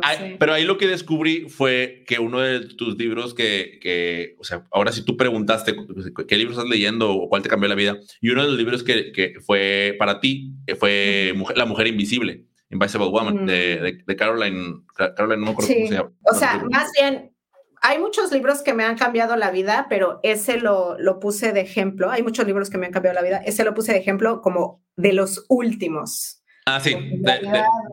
De, los, y, y, a, mí me, a mí lo que me llamó, o sea, yo esa revisión en el Book Book nosotros la tuvimos hace dos meses. Y, y, para mí también fue un wow, no tenía idea. A ver, ahí está. Para los que nos están escuchando, nos, lo está mostrando aquí en, en pantalla Jessica.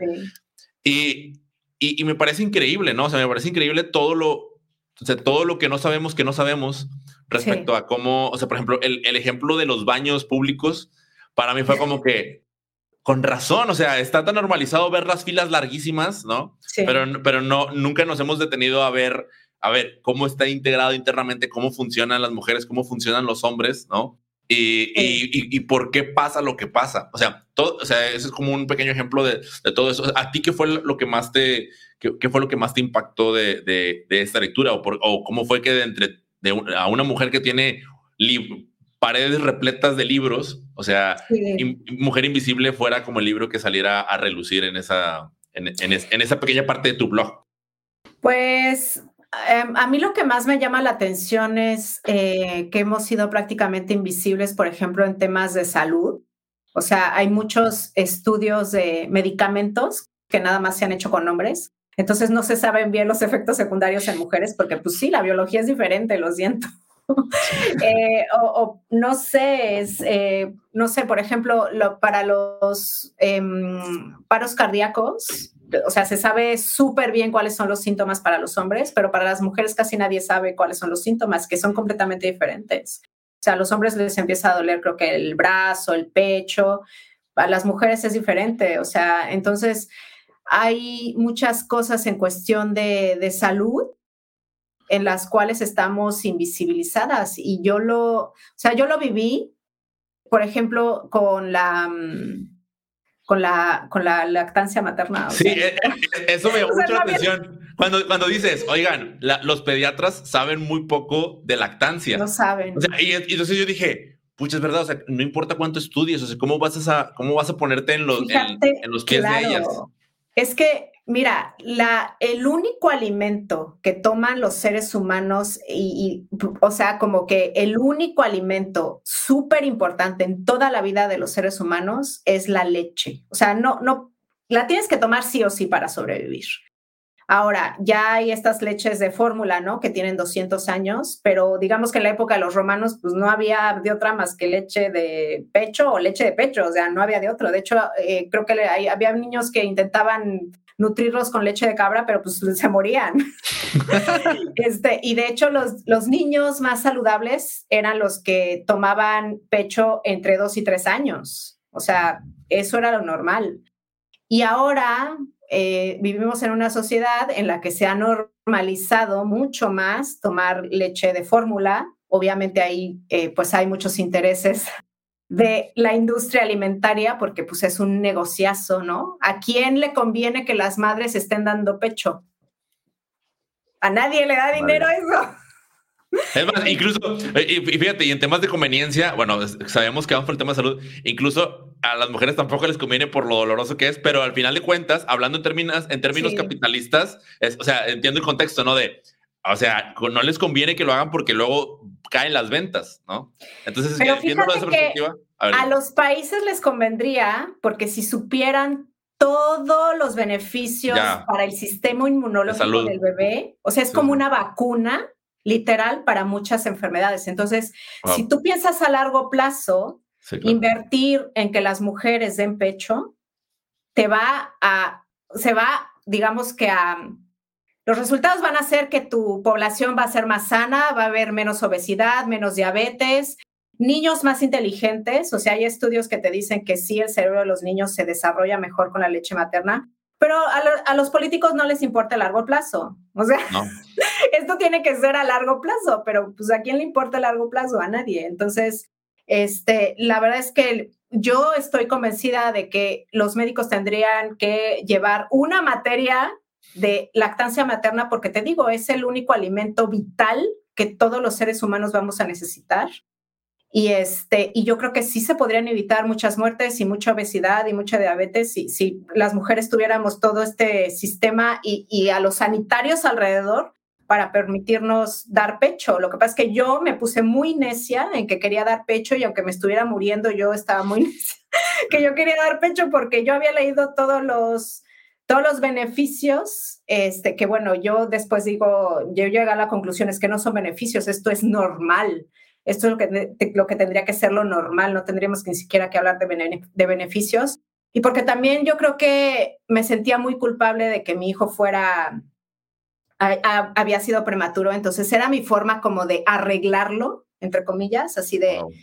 Eh, yo, yo, yo sentía que se lo debía, ¿no? De, de, no, no te pude tener los nueve meses adentro porque me puse mal, al menos te voy a alimentar bien, ¿no? Entonces, como que fue algo, algo que yo quise hacer y, y, la verdad es que yo me tuve que educar sola, o sea, yo, yo me tuve que comprar los libros de lactancia, yo me tuve que investigar eh, a, dónde tenía que ir para, pues, para educarme en esto y al final terminé sabiendo tanto de lactancia que casi, casi, o sea, casi, casi podría ser una asesora de lactancia. No lo soy, pero sí sé mucho de lactancia. Entonces, no sé, sí, sí fue un momento en, mi vida en el que, en el que, no sé, te digo que me clavé mucho en, la crianza.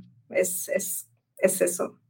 Pero bueno, y, a partir de, ahí nació el premio bonito, porque precisamente me clavé tanto, este, yo, yo soy como muy intensa, ¿no? Cuando algo me, o sea, cuando me meto en la cabeza algo, o sea, si me quiero, si quiero investigar algo, me compro tres libros, si quiero saber de algo, me escucho 40 podcasts, o sea, entonces me clavé tanto en la crianza de los niños que la verdad es que fue dinero bien invertido y tiempo bien invertido porque pues yo soy la, mamá de, dos niños, ¿no? Y, y, yo veo los resultados, pero, pero sí me di cuenta de eso, de que eh, siempre digo esta frase de que mi M de mamá estaba aplastando a mi M de mujer y no podía hacer eso. No es justo para mis hijos ni para mí.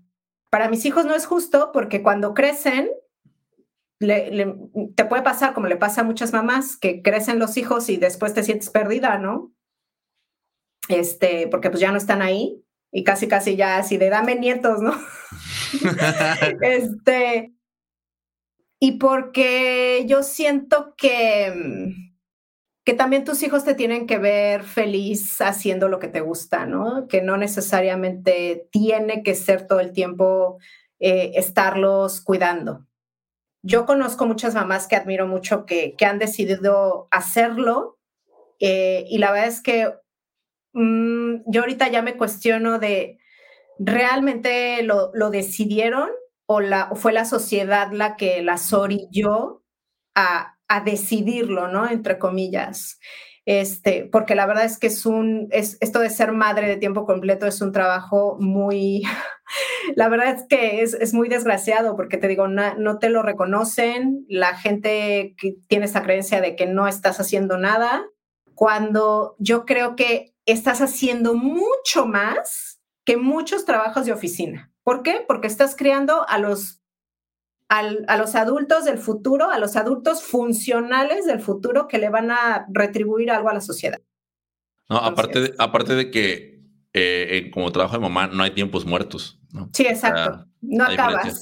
Diferencia, no acabas? No, no, digo. que hacer. Nunca se acaba nada el trabajo en la casa y, y, digo el tema de los tiempos muertos porque cuántas veces no en una oficina. Ah, sí. Digo, a mí me pasó de que, ah, bueno, pues. Feo, yo qué sé. Ya, ya, no. O sea, ya todo el día hay una demanda constante. Si no es la casa, es el, es el niño. Si no es el niño, es la casa. La lavadora y si no el súper y lo que sea. Siempre hay algo. Sí, claro. Sí, sí, sí. Entonces. quería, preguntarte, quería preguntarte algo que, que te escuché eh, en, una, una, entrevista que tú preguntaste y que dije, bueno, me, gustaría como saber su, su definición. Más bien. Eh, y, y, y ¿sabes? esta pregunta sale colación de lo que decías ahorita de la M de mamá y M de, M de mujer. O sea, ¿Cuál, es hoy por hoy tu definición de mujer? Ay, pues mira, eh, yo, yo tengo, se puede decir que tengo muchas definiciones. Para empezar, eh, es eh, la, más básica, ¿no? La de la RAE, la hembra adulta humana, porque pues es la verdad, hembra adulta humana. Este, pero además, ser mujer también significa que estar en una casta sexual abajo, ¿no? O sea, desde, que, desde que naces prácticamente eres socializada y educada y criada para agradar y para hacerle la vida más fácil a los demás. Entonces, eh, ser mujer es eso, ¿no? Sacrificios, este, ponerte en segundo lugar, ser agradable, no decir lo que opinas, este, verte bonita, tomar menos espacio, este, no pedir las cosas este, así como un hombre lo puede pedir, porque ya lo pediste mal, lo tienes que pedir sonriendo, ¿no? Este, reprimir tu sexualidad, eh, ver muchas de las violencias que vivimos eh, normalizadas, por ejemplo, la violencia obstétrica está tan normalizada, o sea, las mujeres ya Mm, entramos al, embarazo, al parto y al posparto creyendo que vamos a sufrir este, porque es lo que hay y, y estamos convencidas de, que así tiene que ser, ¿no? Cuando no, no tendría que ser así. Entonces, eh, es tener muchas de las violencias normalizadas. Eh, también es em, tener una desventaja a la hora de relacionarte, ¿no? Porque yo, yo la verdad es que Por ejemplo, esto es algo que igual es un tema así como que eh, muy polémico, pero entre las feministas, eh, pues hablamos de cosas así que yo creo que si los hombres nos escucharan les, explotarían la, les explotaría la cabeza, ¿no? Pero, por ejemplo, eh, nos cuestionamos mucho la heterosexualidad de por qué tiene que ser así, o sea, ¿es, es algo que realmente deseamos o es algo real, impuesto? Este, si no se impusiera, cómo sería la sociedad. Este, no sé, otra cosa es cómo nos vamos a relacionar con los hombres, porque cuando te vuelves feminista empiezas a ver muchas cosas, ¿no?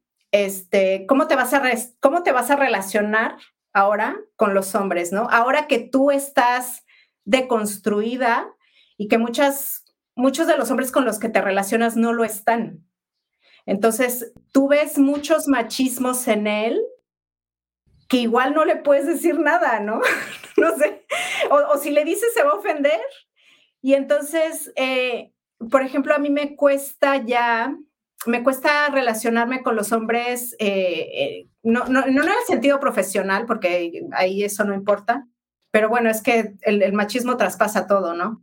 Pero yo, yo sí siento que me tomé una pastilla es como, una, como la Matrix, ¿no? Que una vez que tomas la pastilla ves que, que vivías en una realidad inventada, literal, y entonces es muy difícil, em, por ejemplo, mm, relacionarte con un hombre que no está para nada deconstruido porque empiezas a ver todos los machismos que tiene y, y yo la verdad es que a veces me, me cuesta, ¿no? Me cuesta, sí, ya me cuesta ver el machismo en mujeres, por ejemplo, eh, en hombres pues peor.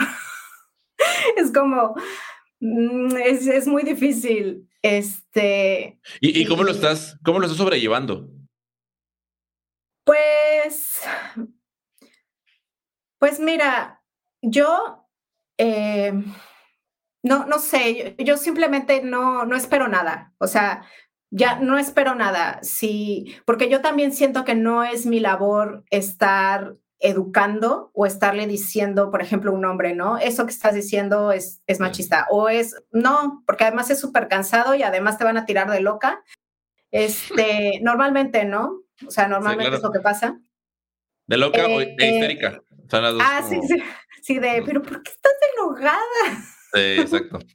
este, no, lo que hago es, a ver, trato de no tomarlo personal, trato de entender que lo más cómodo es no cuestionarse los privilegios, porque es lo más cómodo. O sea, cuestionarte los privilegios es ponerte delante de un espejo y sentirte incómodo, ¿no?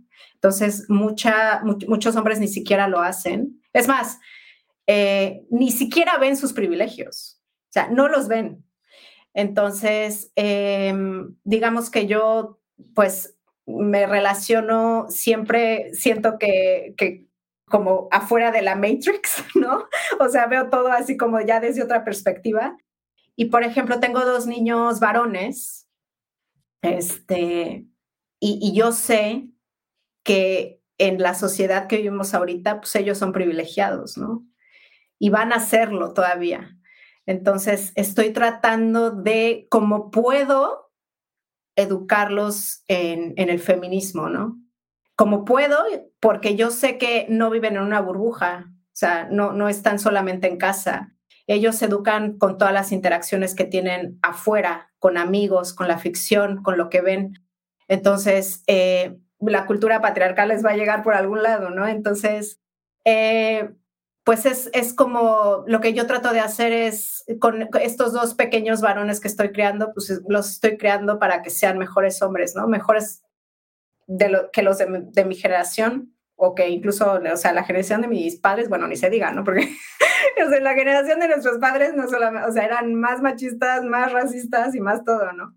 Este, pero bueno, es como, como, como lo que me toca, yo siento a veces sí es difícil explicarle a mis hijos em, como que cuál es la, ¿por qué, es, por qué pasa, por qué el mundo es así? O sea, por ejemplo, me, me, preguntó mi hijo mayor hace como un año, ¿no? ¿Por qué en México nunca había habido una mujer presidente? y yo, pues, eh, no, no supe ni qué contestarle. es como... Sí, las preguntas de los niños son las mejores. Sí, exacto, exacto. O sea, ¿qué le digo? ¿Qué le digo? Este, ¿cómo le digo que yo crecí eh, viendo puros políticos hombres, ¿no? Casi, casi creo que la única era Beatriz Paredes, ¿no?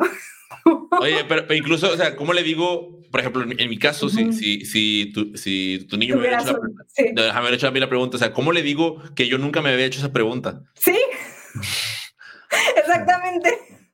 Sí, sí, pues no, no me acuerdo por qué me lo preguntó, pero eh, no me acuerdo cuál fue mi respuesta exactamente, pero la respuesta de él, después de mi explicación, me dijo, ay, ojalá la próxima presidenta de México sea una mujer. Esa fue su respuesta, ¿no? Yo dije, ah, qué padre. Venga, Lolita, venga, Lolita.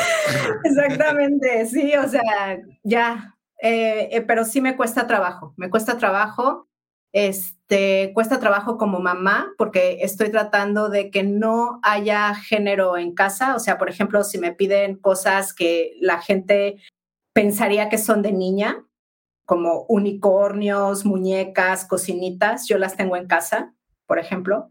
Nunca les he dicho esto es de niñas, no pueden jugar con eso, no, o sea, tienen aquí todo, tienen legos, pelotas, lo que se les dé la gana, y nunca les he dicho ah, que algo es de niños o que algo es de niñas, pero es difícil porque sí hay juicios de la gente y eso que aquí son como muy abiertos, ¿no? Pero sí hay juicios. O sea, si hay juicios eh, y, por ejemplo, me, eh, a, mi hijo mayor le gusta mucho el morado y me pide siempre ropa morada. Y la verdad es que la ropa morada siempre está en la sección de niñas.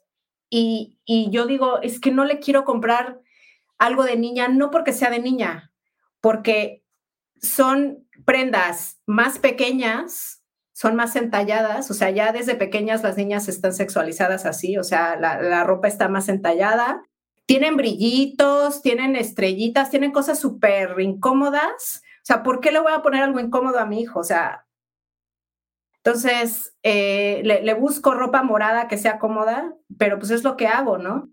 Y, yo, por ejemplo, si fuera mamá de una niña, la verdad es que no, no sé si podría comprar ropa en la sección de niñas, porque yo lo veo, que es más pequeña, más entallada, es más incómoda, cuando yo, yo quiero que sean, que estén cómodos. O sea, para mí lo primordial ahorita que son niños es que estén cómodos. Sí, justo estaba escuchando donde estabas hablando del tema, de, tema de la ropa y del cómo, o sea, pues también el marketing y para generarse más ventas se hace esta, esta división, ¿no? Esa, ha sido muy mala, muy mala. Y, y, y, que, y que, o sea, ahora me, me parece está curioso cómo, o sea, tomando de referencia el, el Invisible Woman, cómo se busca hacer esa distinción y cosas, voy a poner comillas, para niños y para niñas, pero todo lo demás todo lo demás está hecho solo para hombres, como por ejemplo el, ejemplo del, de los coches y el cinturón de seguridad, que a las mujeres les queda grande porque el coche está diseñado para, los hombres. Hombre más Entonces, eh, hasta los teléfonos. Sí, o sea, o sea, como, como es, tan, o sea, cuando lo ves en, retrospectiva, parece, o sea, cae eh, un poco en lo absurdo, ¿no? Y, y, recuerdo que, que Exacto, o sea, eh, y luego es como de, es que no, es que no fue, o sea, no fue hecho para, para dejar fuera a la mujer, o sea, no estaba pensado así. Bueno, pero al final de cuentas, solamente estabas pensando en los hombres cuando lo hiciste, o sea, consciente o inconscientemente, o sea, duele aceptar que, duele aceptar que, que, que, cometiste una, que cometimos un error, que la dejamos fuera, pero al final de cuentas es el punto de A la mitad de la población, o sea, no somos ninguna minoría. creo que ahorita hay más mujeres que hombres a nivel mundial.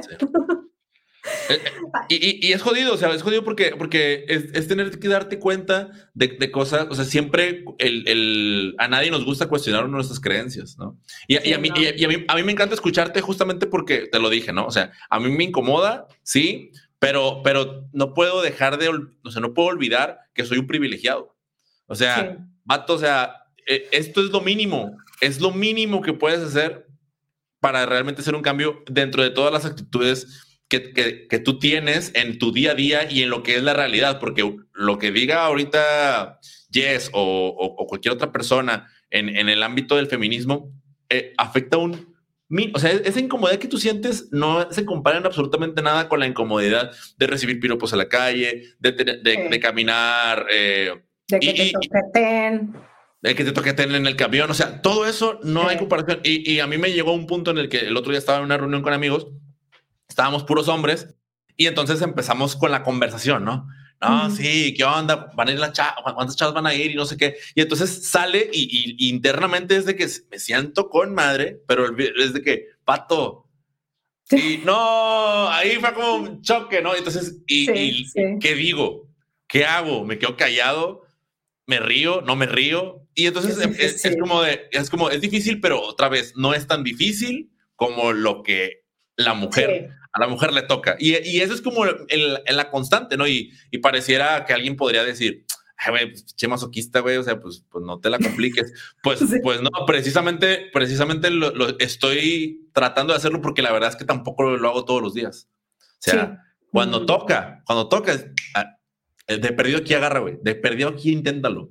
Claro, claro. Ya después ya es algo que no, no puedes evitar. O sea, o sea, no sé, yo por ejemplo, cuando empecé a, a, ser feminista, empezaba a ver los machismos, ¿no? Así como espaciados. Ahorita los veo todo el tiempo. es como que me pongo una peli y digo, qué machista es eso de la peli, pero pues la sigo viendo, ¿no? Ni modo.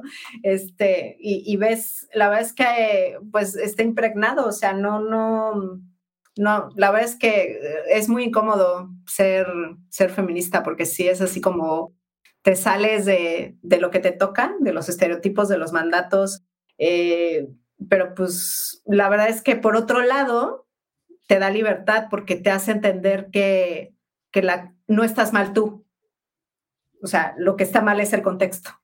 Entonces, en ese sentido, te, te hace libre y te sana. Entonces, pues unas cosas por otras.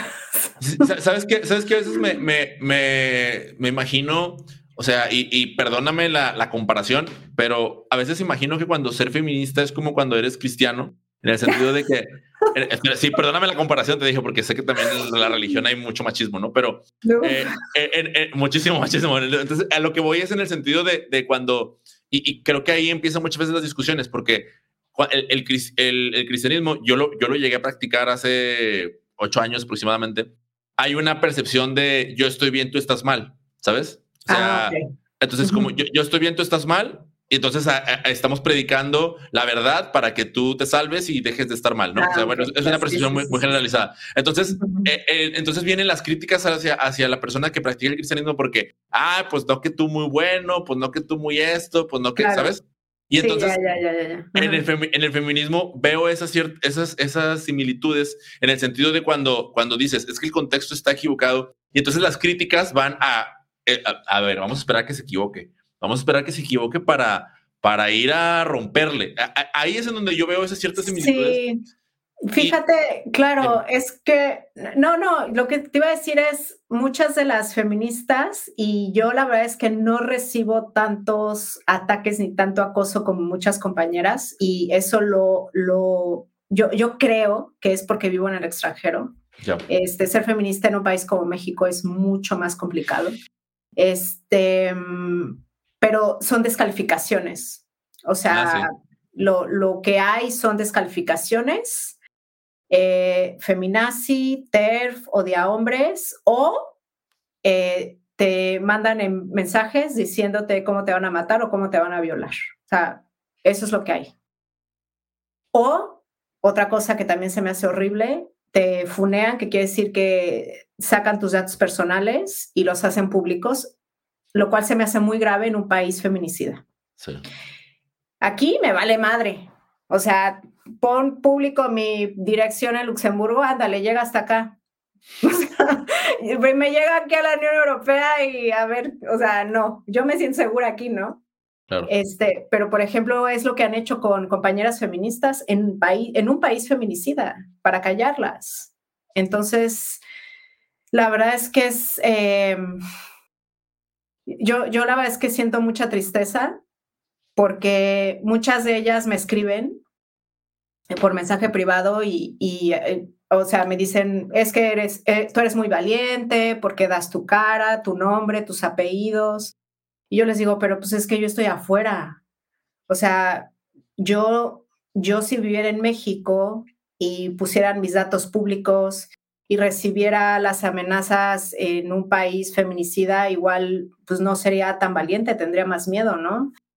Y me da mucho, mucha tristeza que prácticamente para ciertas cosas yo tengo que ser la voz porque ellas no se atreven a, decirlo, ¿no? Porque ya, ya han sido amenazadas, ya han sido, hay, hay feministas que han perdido el trabajo porque son acosadas y esto la gente no lo ve, o sea, no, no lo ve. O sea, prácticamente pedir derechos en un país como México, eh, la, gente te maltrata si los pides. Entonces no, es súper no, lo vemos, no lo vemos y, la verdad es que no lo queremos ver porque también hay una, hay una polarización bien cabrona, por ejemplo, en redes ah, sociales, en, el punto en el que, en el que, bueno, pues tú decides qué ver y qué no ver, ¿no? Entonces estás tan acostumbrado, estás tan acostumbrado a ver todos los días en tu teléfono aquello que quieres ver o aquello que es adecuado para ti, ¿no? Porque pues así está también, así funcionan los algoritmos y desentenerte ahí. Que en el momento en el que llega algo y, te toca ver eh, una historia de una mujer maltratada o de... Prefieres no verla. Claro, o sea, dices, no, pues es mi tiempo libre, no, no, no, no se lo voy a dedicar a eso, pero, pero es voltear, a, voltear la cara al problema, porque no, no se vuelve tu problema hasta que no, hasta que no pasa, hasta que no le pasa a alguien cercano a ti. O sea, bueno, siendo, siendo hombre, es la única forma, ¿no? Que, claro, que, le, pase... a alguna familiar tuyo, yo qué sé. Ahí es cuando realmente te, eh, te, percatas del problema que hay, pero mientras no le ocurra a nadie cercano a ti, claro. entonces ahí no, no es mi problema. Claro, Claro, le, pasa, le pasa a las otras. Sí, le, pasa, exactamente. O sea, pasa en otra parte, pasa en otra ciudad. Pasa, o sea, que, eso, pasa, eso pasa en Ciudad Juárez, aquí no pasa. Y es como de, claro. si supieras, güey. O sea, sí. Si, supieras, o sea, pero no, pero no sabes porque no, porque no queremos saberlo. O sea, y me incluyo. O sea, yo tampoco voy a decir, ah, me encanta andar viendo. No, o sea, no. En realidad es una. Hay hombres que tienen hijas en México que a mí me, sí me han dicho, a mí me da miedo que le pase algo a mi hija. O sea, que tienen mi edad y que tienen hijas de la edad de mis hijos, por ejemplo, ¿no? Este, yo sí tengo miedo en México que le vaya a pasar algo a mi hija, por todo lo que ven. Este, y de hecho, este, uno me preguntó, ¿qué hago? y le dije, no, pues mira, hay, hay estos grupos, este grupo, este grupo, te puedo mandar este, o sea, este recurso. De hecho, es un influencer así famoso, ¿no? Este, que sí, o sea, prácticamente no. Yo, yo, yo también tendría miedo si tuviera hijas y viviera en México. Digo, ya, ya me da miedo con, con hijos varones, imagínate, con hijas, eh, sí, con, con mujeres este, con toda la, no sé, México es creo que el primer país de la OSD en abuso sexual infantil, además, o sea, tiene unas cifras horribles. Mm. Oye, y, y, lo otro que quería preguntarte es, o sea, digo, ya estamos en el tema, ¿no? Pero al final de cuentas, ¿qué, qué, qué, qué serie de decisiones o serie de pensamientos pasaron por tu cabeza cuando decides lanzar ellas en el micro? Digo, Ah, tengo, el contexto, tengo el contexto de, que dices, oye, ya emprende bonito, o sea, te, me, quedo me quedaron chicas las redes sociales, déjame hago un podcast, ¿no?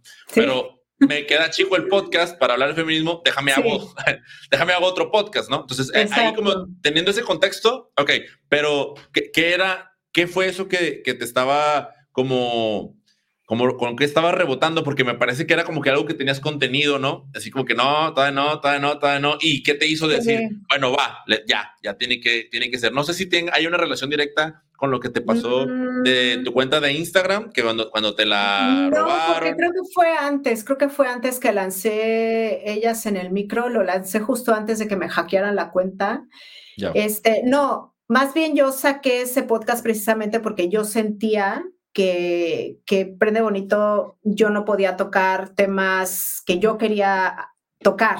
O sea, no sé, por ejemplo, no es que tenga tanto contenido en ellas en el micro, pero por ejemplo, eh, hay un episodio en el que hablo de eh, gordofobia, ¿no? Eh, ese dije, mm, ese quizá no es tanto de emprendimiento, ese quizá es más de feminismo, ¿no? Este, no sé, Mm, yo sentí que, que, me hacía falta este espacio. O sea, yo tenía que tener un espacio exclusivamente para hablar de, feminismo y de hecho se llama Ellas en el micro feminismo en progreso porque todo el tiempo estoy aprendiendo. Entonces, em, la verdad es que últimamente es cuando más me he metido a, eh, a la parte teórica del feminismo, este, porque yo creo que hace falta. O sea, el hecho de, no saber, la, o sea, de, no estar consciente de, la historia del feminismo te hace caer en muchos errores. Entonces, la parte teórica es muy importante. También es importante la parte que hacen, por ejemplo, las feministas en México, que muchas de ellas no se salen este, y se van ahí a Palacio Nacional. Este, ah, te digo, me metí también a la parte teórica porque, porque hace falta la parte teórica. O sea, es, si, si no, o sea... Es que no hay argumentos. En realidad, en realidad, por ejemplo, todo el tema de, descalificación y todo, y, muchas de las, de los, de las, de las grandes controversias que ocurren en redes sociales, o sea, es precisamente por falta de argumentos y, justo ahí, cuando no tienes argumentos, no hay diálogo. Entonces, más bien, nadie, nadie quiere irse a, a, estudiar nada, ¿no? Y entonces ahí está, el, está el hate a todo lo que da, pero la gente, la audiencia está viendo así como de... O piensan que por, por, leer 10 tweets de feminismo ya saben, ¿no? sí, no, sé qué es peor. sí. sí, no, sí, sí, así pasa. O mm, sí, o nada más porque se escucha muy progresista ya es feminista y no es verdad. O sea, sí, de hecho, yo, yo tengo la fortuna, este como de ver un poco las, las agendas eh, que pasan en diferentes países, ¿no? Yo estoy muy al pendiente de, por ejemplo, la, agenda feminista en España, porque tengo muchas amigas en España feministas, de hecho, este, pero también tengo amigas feministas en, en México, entonces yo puedo ver como las diferencias, ¿no? Y últimamente he estado, estoy en chats de Telegram que son de feministas y ahí hay feministas de Colombia, de Perú, de Bolivia, o sea, estamos como informándonos todo el tiempo de, de cosas y entonces eso me ha hecho tener un, como una visión un poco más global, ¿no? De qué está pasando acá, qué está pasando acá, este, qué tiene que ver esto que está pasando acá con, con lo que está pasando allá. Entonces, eh, es, es, algo que yo, por ejemplo, creo que mucha gente no lo ve. O sea, si, si casi, casi no ven el feminismo en México, imagínate, menos lo van a ver en, en, en otros países, ¿no? Este, pero está muy relacionado está muy relacionado lo que pasa en un país con lo que pasa en otro, porque el avance de unas es el avance de otras, ¿no? Entonces, si una agenda, si una agenda eh, avanza en un lugar, en, en, el otro lugar también va a avanzar eh, en algún momento, ¿no? Entonces, eh, pues es relevante todo y es, y es bueno saber siempre lo que está pasando en, en otros países para también para aprender, ¿no? O sea, para aprender las consecuencias, lo que ha pasado, este, no sé, hay que voltear, ¿no? A, ver lo que está pasando, eh, sobre todo en países que seguramente están más avanzados, digo entre comillas, o sea, en desarrollo, este, para ver qué está pasando, ¿no? Y, y por qué es lo que puede pasar en México. Sí, exacto. ¿no? O sea, las, consecuencias que va a haber es que a final de cuentas ya, ya, vivimos en un mundo globalizado, entonces el Internet nos dio, democratizó de, alguna, de alguna forma también la información y... para bien y, para mal. Que cualquiera puede tener redes sociales y cualquiera puede sacar su opinión, aunque sea sin saber nada, ¿no? Sí, sí, o sea, justo, justo, justo hacia allá iba el tema de, o sea, creo que la, la, he escuchado tantas veces la palabra democratización con una, con una, con una connotación muy positiva y, y, a veces yo la escucho y digo, pucha, es que no, no estoy tan seguro de si, o sea, de, de, qué tan bueno es, pero bueno, pues, o sea, así como la gente, así como yo puedo hablar y estar haciendo, grabando este podcast, pues las otras personas también pueden expresarse. Y, y, al final, pues, o sea, expresamos lo que somos, ¿no? O sea, pues todo lo que ves y lo que escuchas, pues, o sea, eh, a, mí me pasó algo, a mí me pasó algo muy, muy curioso que, que, que cuando empecé a, a, percibir mis machismos, o sea, o mis micromachismos o, o, lo que fuera, empecé a frenarme de hablar. Me empecé, a, ah, como, empecé a parar y ya, ya, no voy a decir nada. Pero, pero, es, pero me di cuenta más tarde que eso no, eso no arreglaba nada, porque al final de cuentas seguía pensando igual. O sea, más bien me limitaba solamente para no ser juzgado, para que no me, para que no me dijeran machista, para que entonces, uh, y, y hasta que no acepté, así, vato, eres machista, vato, o sea, así creciste. O sea, no, no, no, una aceptación, pero la diferencia era la aceptación de así soy y se chingan, sino fue una así soy, pero no quiero ser esto, ya no quiero ser esto. Sí, es que no quiere decir que seas mala persona, o sea, todos somos, todos tenemos misoginia interiorizada y todos tenemos el racismo interiorizado, entonces es más bien empezarte a cuestionarte y a deconstruirte, pero no, no, yo, si alguien, por ejemplo, a mí me dice, está siendo racista o está siendo machista en esto, no me ofendo, o sea, claro. más bien digo, a ver, ¿qué dije? ¿No? ¿O qué estoy haciendo? que es así. Y entonces ya, ah, ok, ya, ya me di cuenta, ok, ya. O sea, ya, aprendo, ¿no? Lo que sigue. Porque es, eh, o sea, la crítica es hacia la actitud, no, tanto, o sea, la, la persona, digo, habrá gente que no le interesa construirse, ¿no? Pero, pero pues bueno, los que estamos intentando, yo, yo no me lo tomo personal. O sea, si alguien me lo dice, pues sí me pongo a pensar de, ah, ok, me, me lo estás diciendo, ok, voy a, voy a cuestionármelo, ¿no? Lo cual me cuesta mucho trabajo, por ejemplo, con los hombres, porque si de repente les digo, esto es machista, y lo toman como... Una ofensa. Como insulto. Sí, exacto. Es que, es que, y eso te lo escuché, fíjate, lo escuché en una entrevista que le hiciste a Junko, me parece que se llama, o, así aparece en Twitter. Junko Gata, sí, sí, sí. Ajá, y, y ella decía, es que, o sea, el término racista y machista se utiliza se utiliza para insultar. Entonces, y, también digo, no sé, no, es muy fácil ofendernos hoy en día, ¿no? Entonces es como de, me lo dicen y, y, y nos, nos, nos, ha faltado aprender como de, a ver, es tu actitud. A ver, ¿dónde tienes, un, tienes un tema en tu actitud? ¿Puedes cambiarlo? Sí, sí puedes. O sea, no te define como persona completamente. No, exactamente, sí. Y sí, pero no, los hombres, me ha tocado, la mayoría se lo toman de forma personal, o sea, que, se los diga. Entonces, últimamente ya prefiero no decírselos, porque también yo dije, bueno, si es una batalla que no elijo, o sea, si a ellos no les interesa saberlo, pues claro tampoco voy a estar ahí yo de maestrina, ¿no? Así de, mira lo que estás haciendo. como bien cansado. Pero, ella es en el micro, de alguna manera, es, es un espacio como de, de, construcción, ¿no? Así lo percibo yo. Sí. Sí, sí, ahí voy metiendo, o sea, no es un podcast como Emprende Bonito que ahí sí tengo como un orden y tengo episodios así para, eh, bueno, ahorita no tengo tantos grados, pero sí tengo episodios. Este, en ellas en el micro voy subiendo lo que voy creando, o sea, no es, no es un podcast que tenga como peridiosidad, no sé cómo se dice, este, o, o, que diga cada mes o cada dos semanas, o sea, no es más bien, hago algún contenido feminista, lo subo.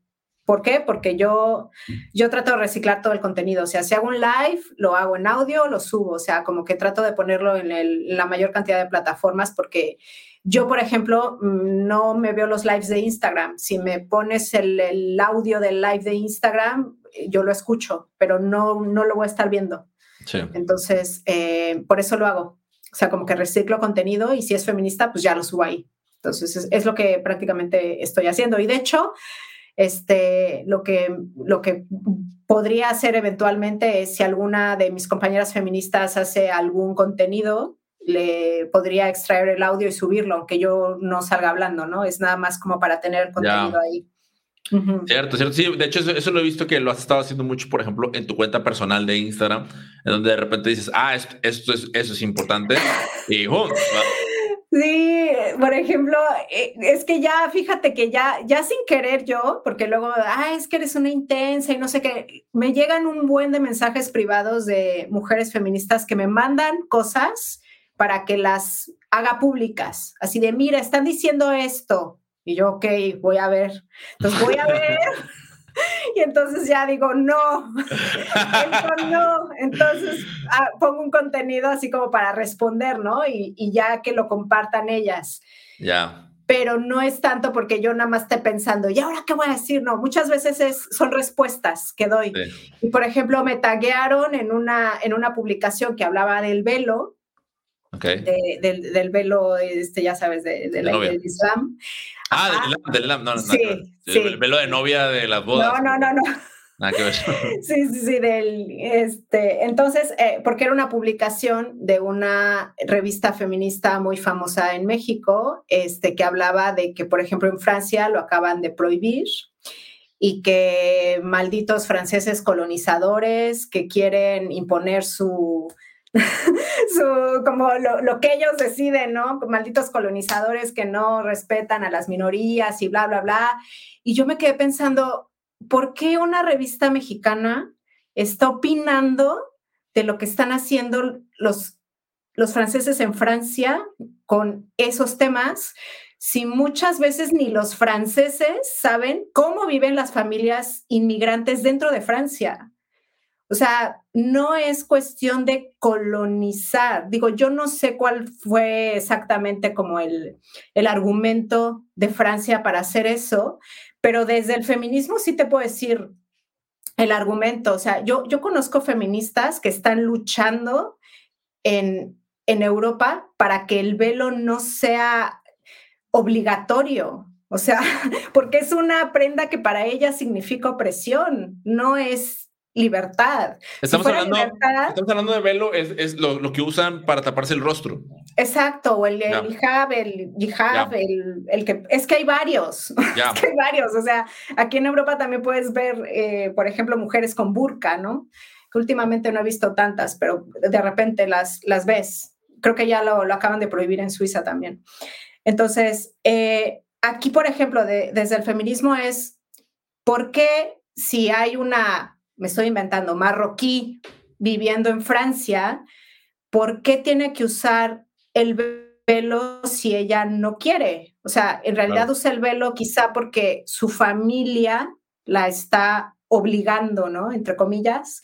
Y digo obligando porque puede ser que le digan, te lo pones y ya, o puede ser que le digan, tú sabes si te lo pones, pero pues si tú ves a todas las mujeres de tu familia que lo usan, pues es así como que, ok, yo también, ¿no? Claro. Este, pero, por ejemplo, yo me pongo a pensar, ¿por qué esa mujer que vive a 50 kilómetros de donde yo vivo, ¿por qué tendría que tener menos libertades que yo? O sea, ¿por qué tiene, o sea, es como si fueran ciudadanos de segunda, o sea, por no querer meterse con su identidad, por no querer meterse con sus costumbres, estamos quitando libertades a las mujeres que viven aquí en Europa, o sea, ¿por qué? Entonces, hay, yo conozco feministas que de hecho dicen, yo elegí no tener el velo y me he llevado el odio de mi familia y eso y estoy luchando por no tener el velo. Entonces, no me vengas a decir que, que es un orgullo tenerlo porque, y una libertad tenerlo, porque si fuera eso, los hombres lo estarían usando. no es algo que utilicen los hombres, entonces es algo para, un poco también como para, para mostrar que, que, que, el, que el Islam está presente en Europa. Es así como que, mira, aquí estamos. Que ahí yo ya no me voy a meter, pero yo lo único que defiendo es, si, si yo tengo esta libertad en Europa, ¿por qué ellas no? O sea, ¿por qué, por, qué, ¿por qué ellas tendrían que tener menos libertad que yo? Y así como condenamos el velo, también condenamos prácticas, no sé, que hacen, no sé, los, eh, ay, se me fue el nombre, no, y ¿sabes qué? ¿Los qué? Los gitanos, por ejemplo, ¿no? Tienen prácticas también súper machistas. Lo que pasa es que si tú criticas a la comunidad gitana, ya eres racista. Si tú criticas el, machismo y en, en, el Islam, eres islam, islamófoba. Y, o sea, tú nada más puedes criticar al machismo si viene de los blancos europeos este, católicos, ¿no? Porque si no, ya eres racista, islamófoba. Ah, y tampoco la puedes criticar de la comunidad de el LGBT, TT, no sé qué, porque eres em, transfóbica. O sea, es como... Sí, sí, sí. yo señalo misoginia donde la veo, no me importa de dónde viene. Y, y, es que, o sea, ahorita que dices, no me voy a meter en ese tema, o sea, creo que ah, yo, yo igual tampoco no, no, me meto porque es como de, no, pues realmente, ah, si ponemos el ejemplo de la revista, ¿no? Si realmente ni siquiera comprendo el problema, ¿no? O sea, pues, ni, no tengo ni, ni, manera de entrar porque no, no sé cómo, bueno, o sea, no, no me da miedo cómo voy a salir, al contrario, o sea, pues, me, me, genera interés para ingresar, aprender y luego, pues, continuar en mi deconstrucción. Pero, pero así, eh, tomando ese ejemplo, es como nos encanta también hablar de los problemas de los demás sin voltear a ver el, el problema que tenemos que tenemos enfrente, ¿no? Porque es como, ¿cómo, ¿qué hago yo para que en Francia no, eh, no continúe esta colonización y lo de que vato, primero voltea a ver a tu familia, ¿no? O sea... No, y que en México por usos y costumbres se están vendiendo niñas.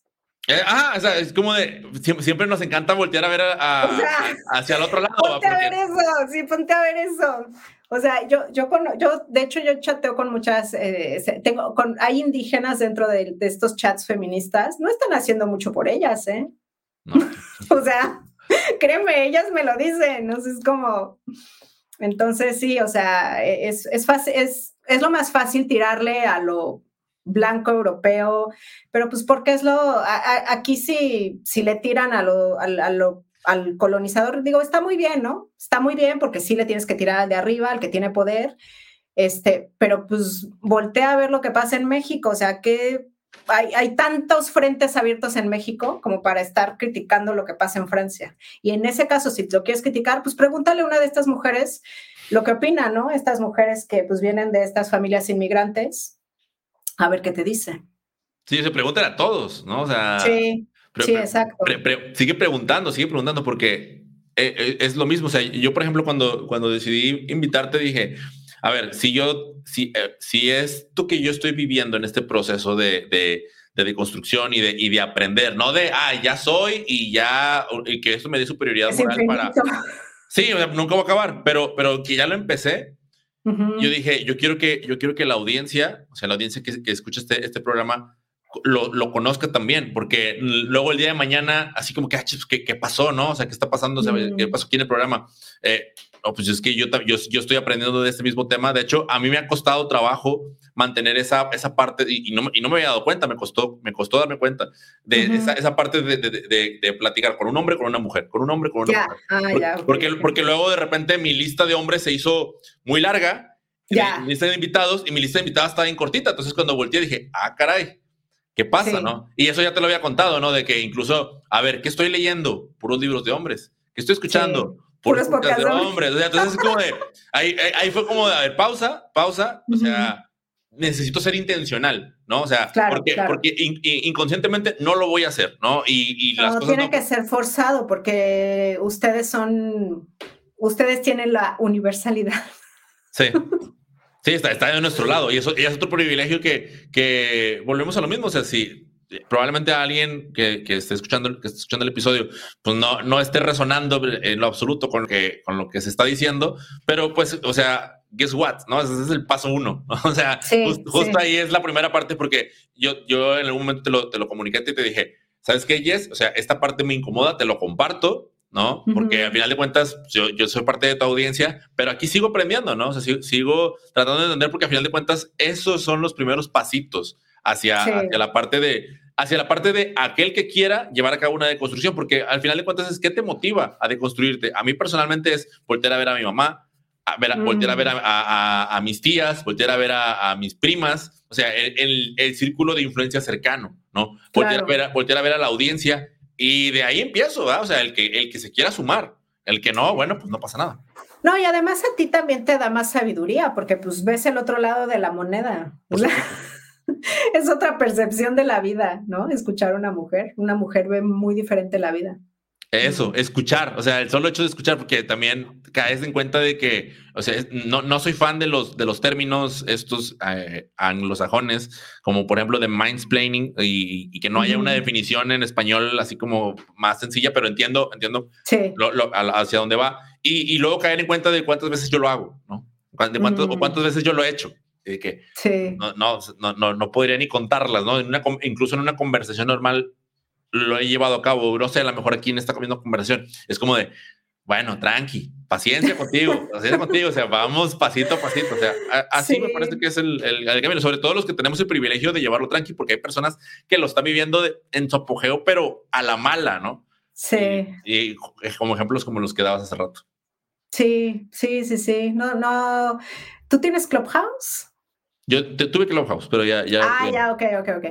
No, porque cuando yo entré a Clubhouse, los primeros días que pues entras y te da como esta euforia y entonces empiezas a escuchar mucho, yo a las salas que entraba me empecé a dar cuenta que eran nombres sobre todo los que hablaban. Entonces ahí me llamó mucho la atención, dije, wow, o sea, esto es como la traducción, ¿no? O sea, cuando hablaba una mujer como que hablaba dos minutos y luego cuando tomaba el micro un hombre hablaba como diez, ¿no? Y yo decía, wow, esto, esto es como verlo, o sea, lo ves, lo, estás viendo. Este, entonces me hizo muy interesante. Ah, ah, antes, antes de, de, cerrar, había algo que también quería, quería comentar contigo.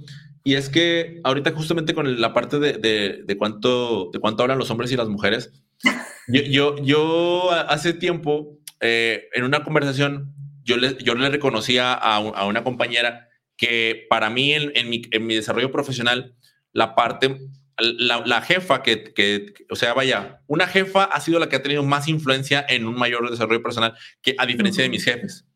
Pero, pero, pero, algo que yo noté es que mi jefa tenía, o sea, era, era muy estricta, era, o sea, muy, voy a poner comillas, ¿no? Porque así es como la definición común, pero no la, la que esté bien, muy histérica, muy enojona. Eh, y entonces era, luego terminé cayendo como, según yo en mi cabeza, de que es todos muchos rasgos masculinos. Pero, pero, luego fue como de, pero ¿por qué defino que esas cosas son de hombres? ¿Sabes? ¿O por qué, no, o por qué mm. normalizo que eso está bien en un hombre y no en una mujer? En una mujer, sí, claro. Entonces ahí fue como un, fue otro choque, ¿no? O sea, de los varios que ocurren en ese caminito. Fue otro choque de, la parte de, de cómo, un, número uno, cómo una mujer había influenciado tanto en mi desarrollo profesional, mucho más que varios hombres juntos de los que habían estado como mi líderes. Y dos, cómo las características que tenía eran de lo que nosotros catalogamos como características masculinas, sí, claro. Masculinas. Mm, ya, sí, sí, sí, sí. Mm, yo, yo creo que muchas de las mujeres que ahorita están en puestos de poder y de liderazgo han tenido que masculinizarse para tener éxito en un mundo laboral que pues, fue hecho por hombres y para hombres. Entonces, pues, las cualidades masculinas son las que están mejor valoradas, ¿no? Em, yo la verdad es que no creo, por ejemplo, cuando me dicen, es que las mujeres eh, lideramos mejor porque somos tal, tal y tal, o sea, ahí como que me, me chirrea porque digo, no es que las mujeres tengamos un superpoder, lo que pasa es que fuimos socializadas y educadas a ser más empáticas en general, ¿no? Entonces, es un liderazgo más empático por eso, yo creo que es un rasgo que tendrían que tener todos los líderes, no solamente las mujeres. Entonces, yo creo que más bien em, los, los hombres tendrían que ser un poco más empáticos en general, ¿no? Lo que pasa es que a las mujeres se nos da más natural porque así fuimos socializadas para, para agradar y para poner, para pensar en las necesidades de los otros, ¿no? Pero no es algo innato así de que nos sale del alma de porque somos almas femeninas y cerebros rosas, o sea, no, es porque así fuimos socializadas.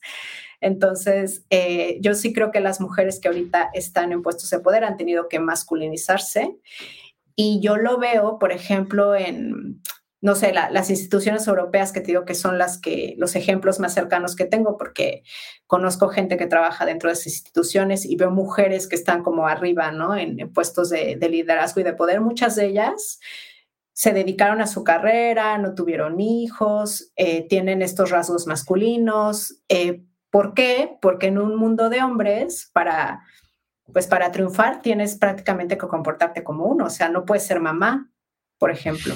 Claro. Porque, ya, sabemos todo lo que conlleva ser mamá. Exactamente. Claro. Entonces, es, es, muy triste, ¿no? Y, y, lo que está pasando, pues es que, por ejemplo, en Europa las mujeres pues ya no quieren tener hijos. De hecho, hay un problema porque la, la, la, sociedad no, no saben cómo se va a sostener porque, pues, no, digamos que hace falta más niños, ¿no?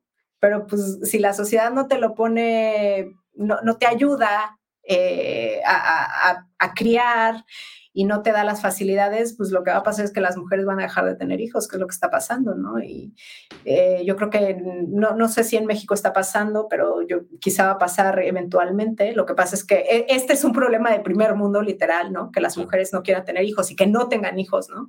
Pero es que también, eh, obviamente, hay mejor acceso a, a este, anticonceptivos, etcétera. Entonces hay como más control de cuando quieres ser madre, ¿no? Aquí, aquí realmente no pasa eso de, ay, me embaracé. O sea, no, realmente yo todas las madres que conozco fue así planeado, hiperplaneado. Eh, los míos fueron hiperplaneados. Este, bueno, no hiperplaneados, o sea, bueno, sí, o sea, casi, casi me tuvieron que convencer, ¿no? Pero, este, pero me refiero a que las mujeres se lo piensan, se lo piensan. Entonces, eh, desgraciadamente es así, pero sí, sí, sí, tienes razón. Sí, Nos tenemos que masculinizar. Y está bien complicado en la parte, por ejemplo, sí, o sea, y, y, y, más bien como queda en perspectiva y en pregunta de, de, por qué esto es considerado masculino, ¿no? O sea, digo, obviamente por la, por la realidad, pero es como, ¿por qué tendría que ser una característica masculina? masculina. ¿por, qué, lo, le dan, ¿por qué le damos género a, esa, a esas actitudes? Pues es muy fácil tú velo así. La, es como dijo, eh, esto ya me lo has escuchado decir, es como dijo Rousseau ahí en la ilustración, que el papel de las mujeres era hacerle la vida agradable a los hombres, ¿no?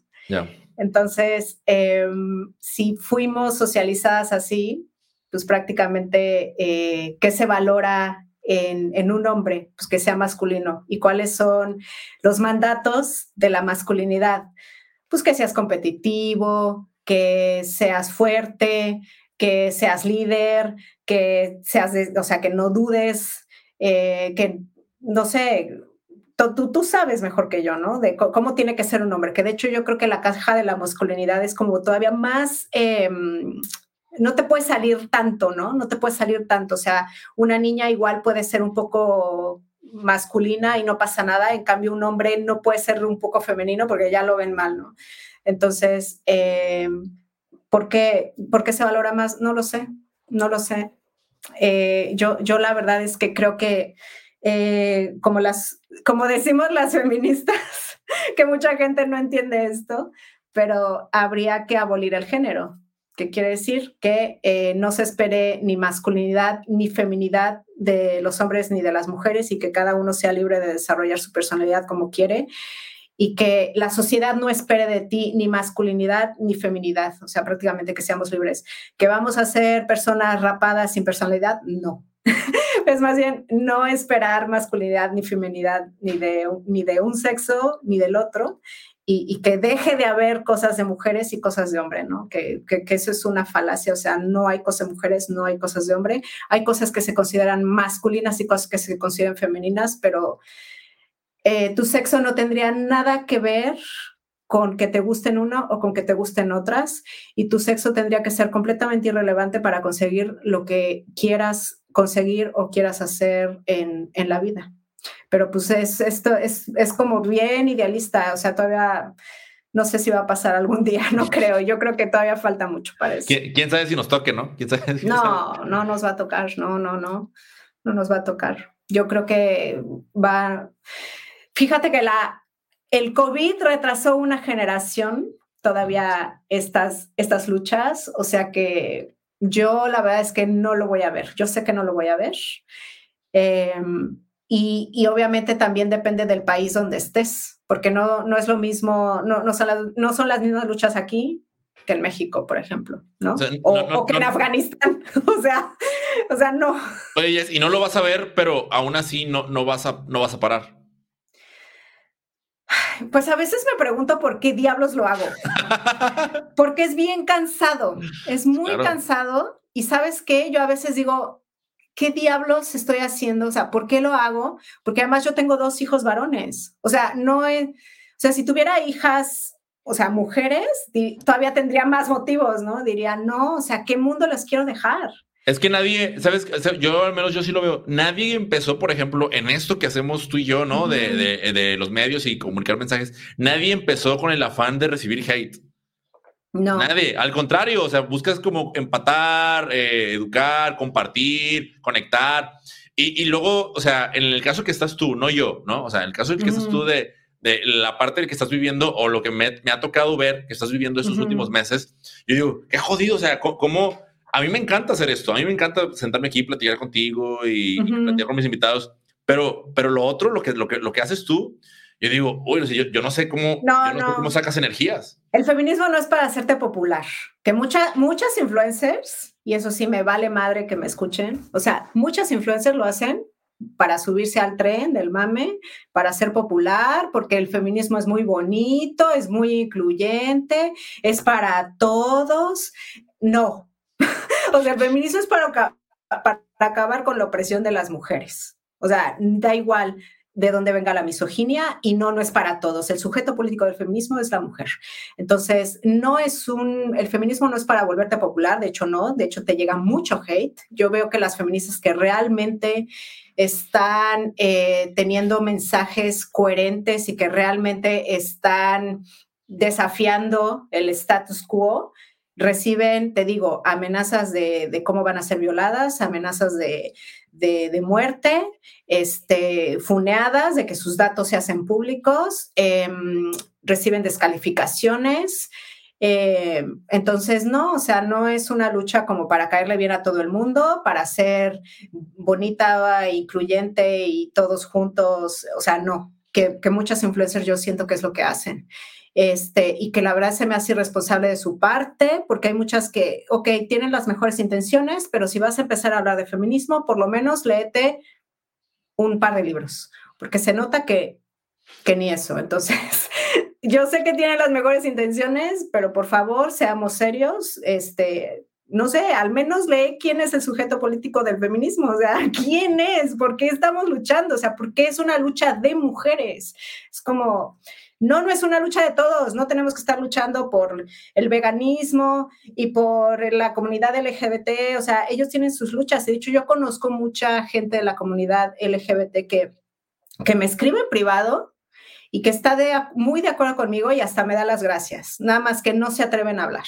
Entonces, hay mucha gente que, que, está mm, cada vez más así como que cayéndose los 20, lo que pasa es que no, no lo dicen por miedo.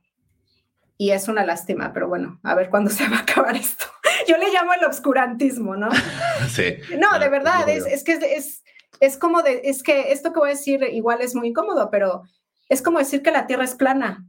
O sea, decir que una mujer eh, puede tener un pene es como decir que la Tierra es plana. No me importa, es desinformar, es científico este, y no le ayuda a los derechos de las mujeres. No, no es, o sea, sí, mucha diversidad, lo que quieras, pero es que a nombre de la diversidad y de la libertad se están pisando los derechos de las mujeres, se está borrando la palabra mujer, se está borrando nuestra realidad y sí, porque el lenguaje crea realidades, entonces no me vengas que en nombre de la inclusión, bla, bla, bla, me da igual. Este, entonces, no lo sé, o sea, infórmate un poquito, o sea, no, no por defender algo que suena muy progre vas a estar pisando los derechos de las mujeres. Lo que pasa es que ya se está haciendo. ¿Por qué? Porque pues hay en Estados Unidos un grupo de multimillonarios blancos que les interesa mucho este negocio de que los adolescentes se sientan inseguros, de que se sientan no binarios, de que quieran eh, tomar hormonas, o sea, las farmacéuticas están felices, ¿no? Pero pues nadie dice esto.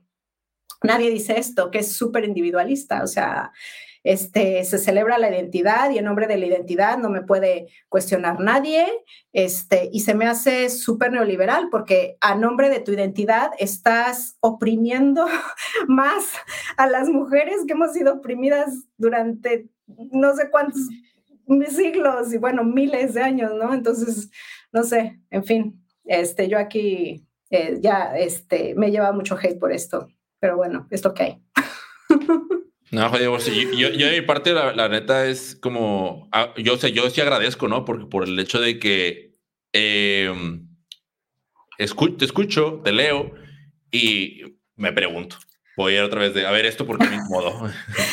No, y ¿sabes qué? Es que te dicen, es que aquí a ti de qué te molesta la inclusión y la diversidad, y es que ve lo que acaba de pasar en Tlaxcala. O sea, que, que para llegar a la cuota, porque no alcanzaban la cuota, porque eran puros hombres y que necesitaban la mitad de cuota de mujeres, los hombres nada más dijeron, ah, pues nos declaramos mujeres y ya alcanzaron la, cuota.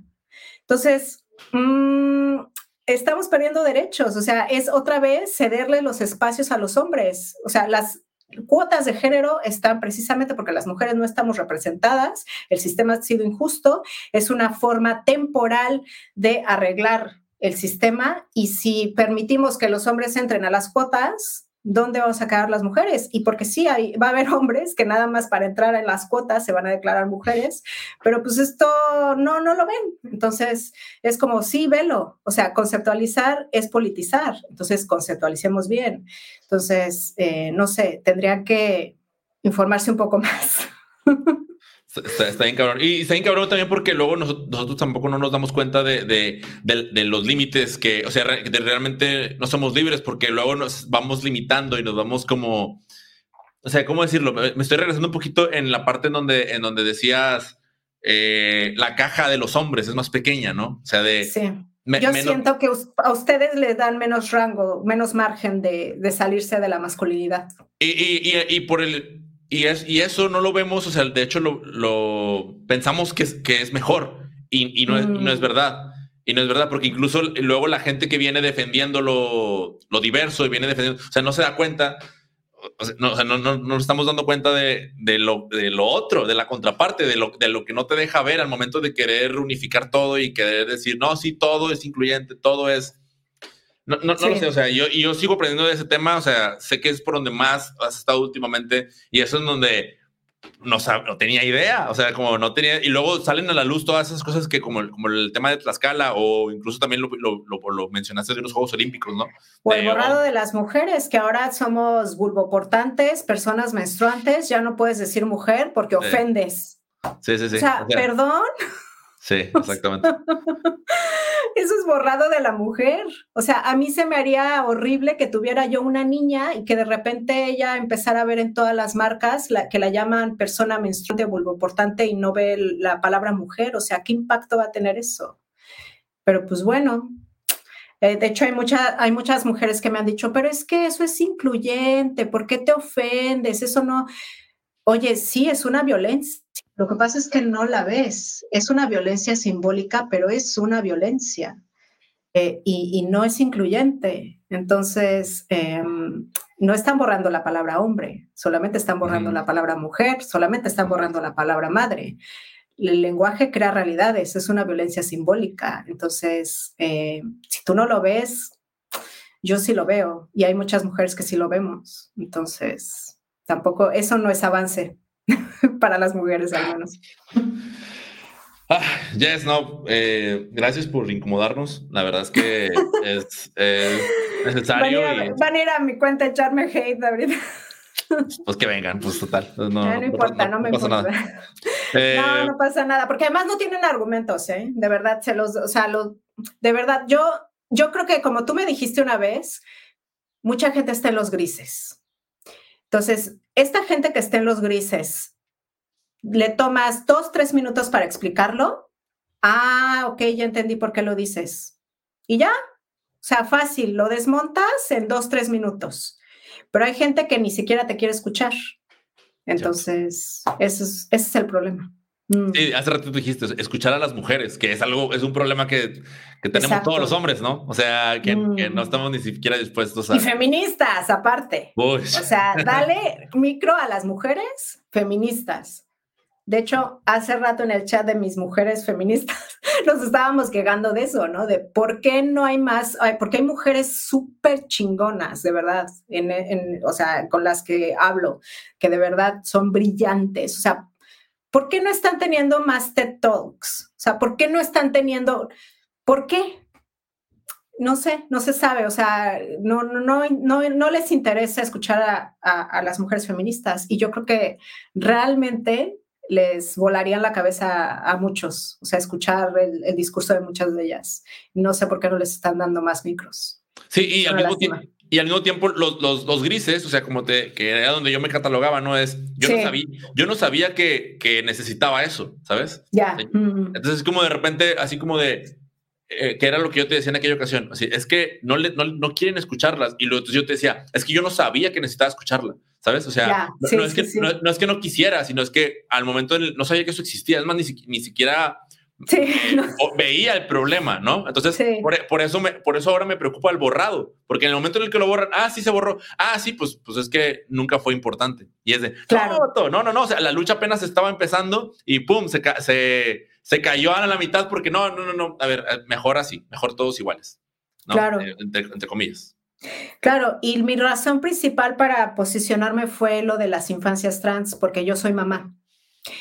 Y porque eh, yo entiendo que hay niños que pueden tener disforia, eso o sea, es una realidad, pero también hay este discurso que ya está en las escuelas de que los profesores, si ven que, por ejemplo, un niño varón está jugando más con muñecas, es más afeminado, ah, quizá es que es niña, y entonces le hacen terapia de confirmación. Así lo llevan con el psicólogo y, oye, este, puede ser que seas niña, ¿tú qué, tú qué, tú qué piensas? O sea, prácticamente es terapia de confirmación lo que se está eh, como aconsejando. O sea, porque decirle, oye, es normal que te gusten jugar con muñecas siendo varón, no pasa nada.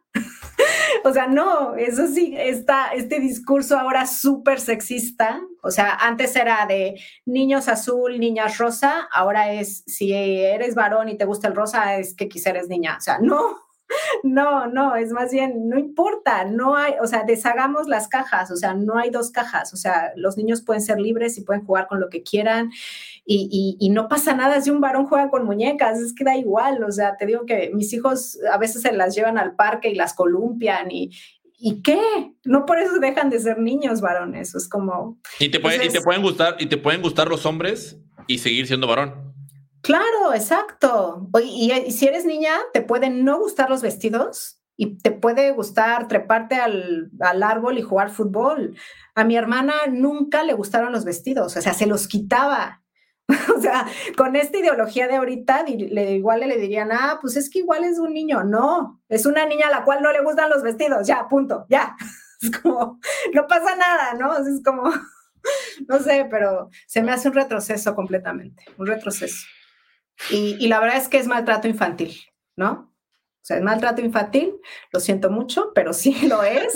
Es maltrato infantil decirle a los niños que hay cosas de niños y cosas de niñas. O sea, no, no, no hay que hacer esto, hay que dejarlos ser niños, porque tampoco tienen eh, la, el, como el poder y, la, el, el cerebro completamente desarrollado como para tomar decisiones que ya son de por vida.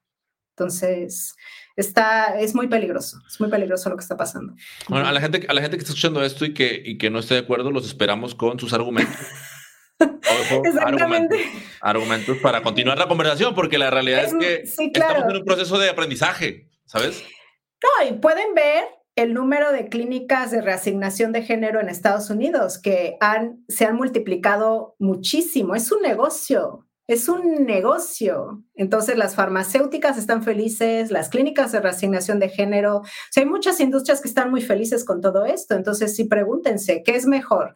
Decirle a un niño que ame su cuerpo así tal cual y que puede jugar con lo que sea o meterle estas ideas de que igual este es otro el otro sexo, ¿no? O sea, y entre comillas, porque no puedes cambiar de sexo, lo siento. Eso es una falacia también.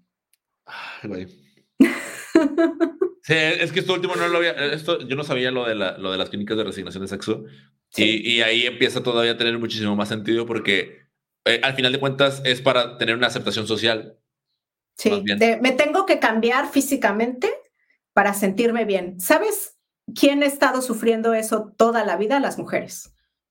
Toda la vida hemos estado sufriendo de mensajes externos que te hacen sentir mal con tu cuerpo y que te convencen de que tienes que cambiarlo. Pues ahora esos mismos mensajes son para los adolescentes, que se me hace súper peligroso y súper tóxico, porque no, no necesitas cambiar tu cuerpo, o sea, y no necesitas hormonarlo, porque además es hormonarlos de por vida, o sea, pacientes de por vida. ¿A quién le conviene eso? A las farmacéuticas. es súper triste. Sí, no, sí, o sea, sería bueno como, a ver, pregúntale al, pregúntale al diabético tipo 1 si es cool eh, vivir medicado de por vida, ¿no? No, nadie. O sea, no, no, no, no. Este, sí, literal es un discurso completamente neoliberal. Mm, exacto. Bueno, oye, podríamos aquí aventarnos muchísimo más tiempo, pero este, bueno, también sé que tienes, tienes muchas gracias, cosas, que cosas más que hacer. Y la verdad, este, nuevamente, gracias, gracias por aceptar acá. Más no, a ti. Voy a cerrar con las últimas tres preguntas que, que le hago a mis invitados. Eh, pues son preguntas como random, pero pues que me, interesa conocer de, de, ellos. El primero de ellos es, eh, a cómo están las cosas hoy aquí en, en, en, el planeta en el que vivimos, imagínate que el día de mañana llegan y te, te regalan un viaje a la luna para cuatro personas. ¿okay? Entonces, eh, ¿a, quién, ¿a quién elegirías que, que suba en ese viaje, a ese viaje y por qué? ¿Tienen que ser cuatro personas o cuatro. conmigo? Cuatro, cuatro si tú, o sea, tú serías la cuarta, pues. Ah, yo sería la cuarta, ok. Ah, yo creo que serían obviamente mis dos hijos y el papá de mis hijos, porque pues es el padre, es como, es buen padre, no, no lo pone va, va, bueno, gracias. Ya vamos por la segunda. Eh, se, imagínate que, que obtienes un, un, superpoder, el cual eh, a la semana tú puedes durante una hora completa o parar el tiempo o eh, eh, la, la, otra opción sería regresar en el tiempo una hora al pasado. ¿Cuál de los dos eliges y por qué? No, parar el tiempo. no regresar porque no sé, no, no, lo, lo, que pasó, pasó, ni modo. Yo soy de la idea de que pues ya, ya pasó, no pasa nada. Este, pero sí parar el tiempo, por ejemplo, eh, para tener paz. Porque como madre, o sea, extraño mucho tener paz y tener silencio y tener soledad. Es como una hora para mí. O sea, voy a creer que no pase nada, si solamente estar conmigo y que nadie me hable, nadie me moleste. Ya. Ah, esa, esa respuesta de como madre me, Me pareció, me pareció muy chida. Y por último, es eh, si pudieras escribirle una, una carta con tres consejos a la Yes del futuro en 10 años, ¿qué cosas escribirías? Uf, consejos a la Yes del futuro. Me gustaría más a la Yes del pasado, pero bueno, a la del futuro, que no se olvide que eh, disfrutó mucho del tiempo con sus hijos, que nunca se le olvide, sobre todo el, los cuentos de la noche, o sea, es como el momento que más disfruto. Eh, otro consejo, que se sienta orgullosa de haber llegado a vieja, porque, o sea, de, verdad, o sea, como que eh, yo creo que es de, los, de las cosas mejores que te puede pasar, ¿no? O sea, ¿quién no quiere llegar a viejo? O sea, todos queremos llegar a viejo. Lo pues cuando llegamos a viejo ya nos quejamos y llegamos, eh, bueno, muchos llegan en mal estado, ¿no? Pero este, hay que disfrutarlo. ¿Por qué? Porque has tenido la oportunidad, ¿no? De vivir un buen de años. Entonces, así como que acuérdate que cuando empezó el coronavirus, tú jurabas que si te daba el COVID te ibas a morir. Entonces, disfruta, disfruta de que eres, de que ya eres vieja y, y no sé, ¿no? Y otra, y ya la última cosa, eh, no sé, le recordaría de verse todas las películas que no se pudo ver cuando, cuando fue mamá, ¿no? Porque desde que soy mamá veo sobre todo contenido para niños. y antes era súper cinéfila, de verdad iba cada, cada semana al cine, me encanta el cine y siento que ya, o sea, a partir de que me convertí en mamá, así como que ya me perdí de un buen de contenido de películas y la verdad es que soy muy amante de las películas, entonces, este, así de acuérdate que tienes que todas estas, que consumir todas estas pelis. Oye, ¿cuál fue, la última, ¿cuál fue la última película que viste en el cine? Ay, ah, fíjate que fui a ver la de la de la última, la, la de Queen. Ah, ya. Ajá. Em, ¿Por qué? Porque de repente mucha gente empezó a hablar de ella y sí ahí me tuve que escapar, ¿no? Así de ya me voy, no me importa, la quiero ir a ver. Eh, y también fui a ver la de Coco antes de eso, imagínate. Y eso porque era porque todo el mundo me hablaba bien de Coco. Este, nada más que la vi en francés, desgraciadamente. este, Qué raro. Sí, y bueno, veo las de Netflix. Lo que pasa es que las de Netflix no las disfruta igual, o sea. No, no, no, es que el cine es el cine. Yo, yo, hace días vi Interestelar en, en, la computadora y me dolió tanto no haber ido a verla al cine porque ah, debió haber sido una experiencia completa, ¿no? O sea, por, eso preguntaba específicamente por el tema del cine. Y ahorita que hablas de la, hablas de la vejez, Fíjate que yo no sé si tengo la misma percepción, no de mí, ojo, eh, sino la, percepción general de que no creo que la gente, la gente, perdón, quiera llegar a viejo. O sea, más bien me parece que, que hay un cierto, y tiene mucho que ver, creo yo, con la manera en que, en que tratamos a nuestra, aquí en México, nuestra tercera edad, que es otro tema como para... Ah, lo que pasa es que yo siento, mira, te voy a ser sincera, yo creo que hay violencia eh, simbólica otra vez, bueno, no sé qué tan simbólica, igual es, si es violencia, violencia hacia las personas mayores, en el sentido de que eh, estamos en una época en la que si no te estás adaptando todo el tiempo, ya te vuelves obsoleto, ¿no? Y, y, la tecnología, pues la vez que nunca acabas nunca acabas. Entonces hay esta mala percepción de que, pues, lo, como los grandes no se adaptan a esto, ya son obsoletos, ¿no? Y entonces es un tipo de violencia, porque ellos, ¿por qué se tienen que adaptar a todas estas miedas que están saliendo? O sea, es como, igual un joven lo hace de forma natural, pero ellos, ¿por qué no? O sea, ellos tienen otros, otras habilidades que habría que, pues, que valorar, ¿no? O sea, que, que los jóvenes no tienen, lo siento. O sea, entonces, eh, por eso, como eh, me estabas diciendo los de la Silver Economy, ¿no? Este, No, Silver Creators. Silver que Decías de, ajá. Este, pues también tienen sus, sus habilidades y sus conocimientos que pues un joven por ser joven no los tiene, ¿no? Entonces, eh, yo la verdad es que a mí lo único que me da miedo de, de ser vieja es que no llegue en buen estado. O sea, me da miedo de repente en un año, no sé, tener un cáncer o yo qué sé, o tener algo que no me haga llegar bien a ser vieja. Pero, em, pero bueno, a ver qué pasa. no quiero pensar en eso ahorita. Ya, buenísimo. No, bueno, eh. Jess, muchísimas gracias. Gracias por, por, tu tiempo, por esta entrevista. Y bueno, pues ahora sí, nada más, si nos compartes tus redes ya, y ya para despedirnos, por favor. Ah, pues mi podcast se llama Emprende Bonito Radio.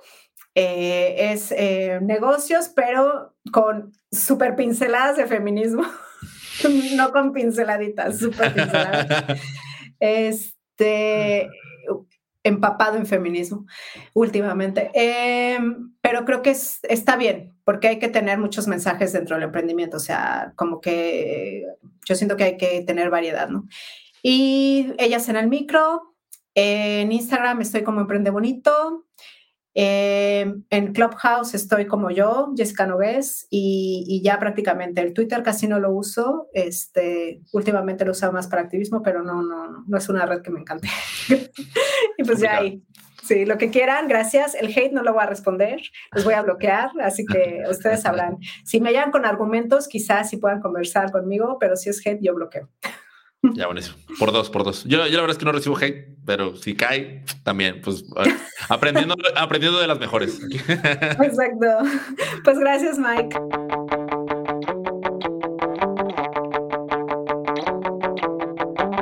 Hasta aquí el episodio con Jessica Nogués. Espero que lo hayas disfrutado. Espero que, que como te dije al principio, ¿no? O sea, ambos la pasamos, la pasamos bastante bien, aun y cuando el tema es complejo y es, es bastante complicado. Sin embargo, yo confío en que esta es una, este es un pequeño paso que podemos dar hacia justamente a, empezar a, palpar la raíz, a entenderla, a comprenderla y primero que nada aceptar que tenemos un problema y después de ahí pues para arriba, ¿no?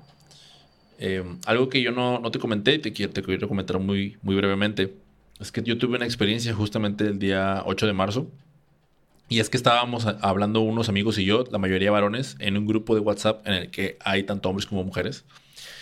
Y estábamos platicando y pensando acerca de qué era correcto decir, qué no lo era.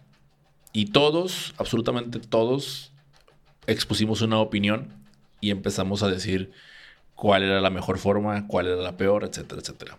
Para mi sorpresa, cuando terminamos esa conversación, la cual nos llevó quizás una hora, hora y cachito, estábamos, mandando mensajes, me, llevé la, desagradable sorpresa de que solamente habíamos estado opinando los hombres. las mujeres se habían, se habían reservado de decir algo, las mujeres que estaban en el grupo, y no porque nunca dijera nada, la verdad es que ha habido otros días en los que habían estado muy participativas, pero ese día no dijeron nada. Ahí fue, fue, esa fue una de las principales lecciones que recibí este año acerca de esto. Y, creo que creo que falta mucho por hacer. Así que si esto es un pequeño pasito, eh, espero dar muchísimos más y esperemos que, espero, perdón, que demos muchos más acerca de esto. Bueno, y para continuar hablando de esto, como te lo decía al principio, no olvides escribirme, eh, mandarme un mensaje, seguir a través de las cuentas de Instagram, de Facebook, pero sobre todo compartir compartiendo estos podcasts. La mejor forma de, hacer sostenibles este tipo de proyectos, no solo el mío, sino también el de colegas que se dedican a esto, es compartiendo estos episodios a través de las redes sociales porque eso les da mayor exposición. Les da una exposición que hace que más gente llegue, más gente lo conozca y por ende pues le dé una mayor visibilidad y así vamos haciendo la cadenita de valor. Así que te voy a pedir que me ayudes, por favor, compartiendo este programa o bien suscribiéndote, como te lo decía al principio, en cualquiera de las plataformas que lo estés escuchando para que no te pierdas ninguno de los episodios y escuches más conversaciones. Vamos a tener más conversaciones, vamos a tener más pláticas de este tipo. Ya sabes que me encanta tener conversaciones íntimas, ese es el objetivo principal de este podcast, para comprender la toma de decisiones de nuestros invitados y ir aprendiendo juntos, ¿no? Gracias por acompañar hasta acá. Yo soy Mike Mora y nos escuchamos la próxima semana. Chau, chau.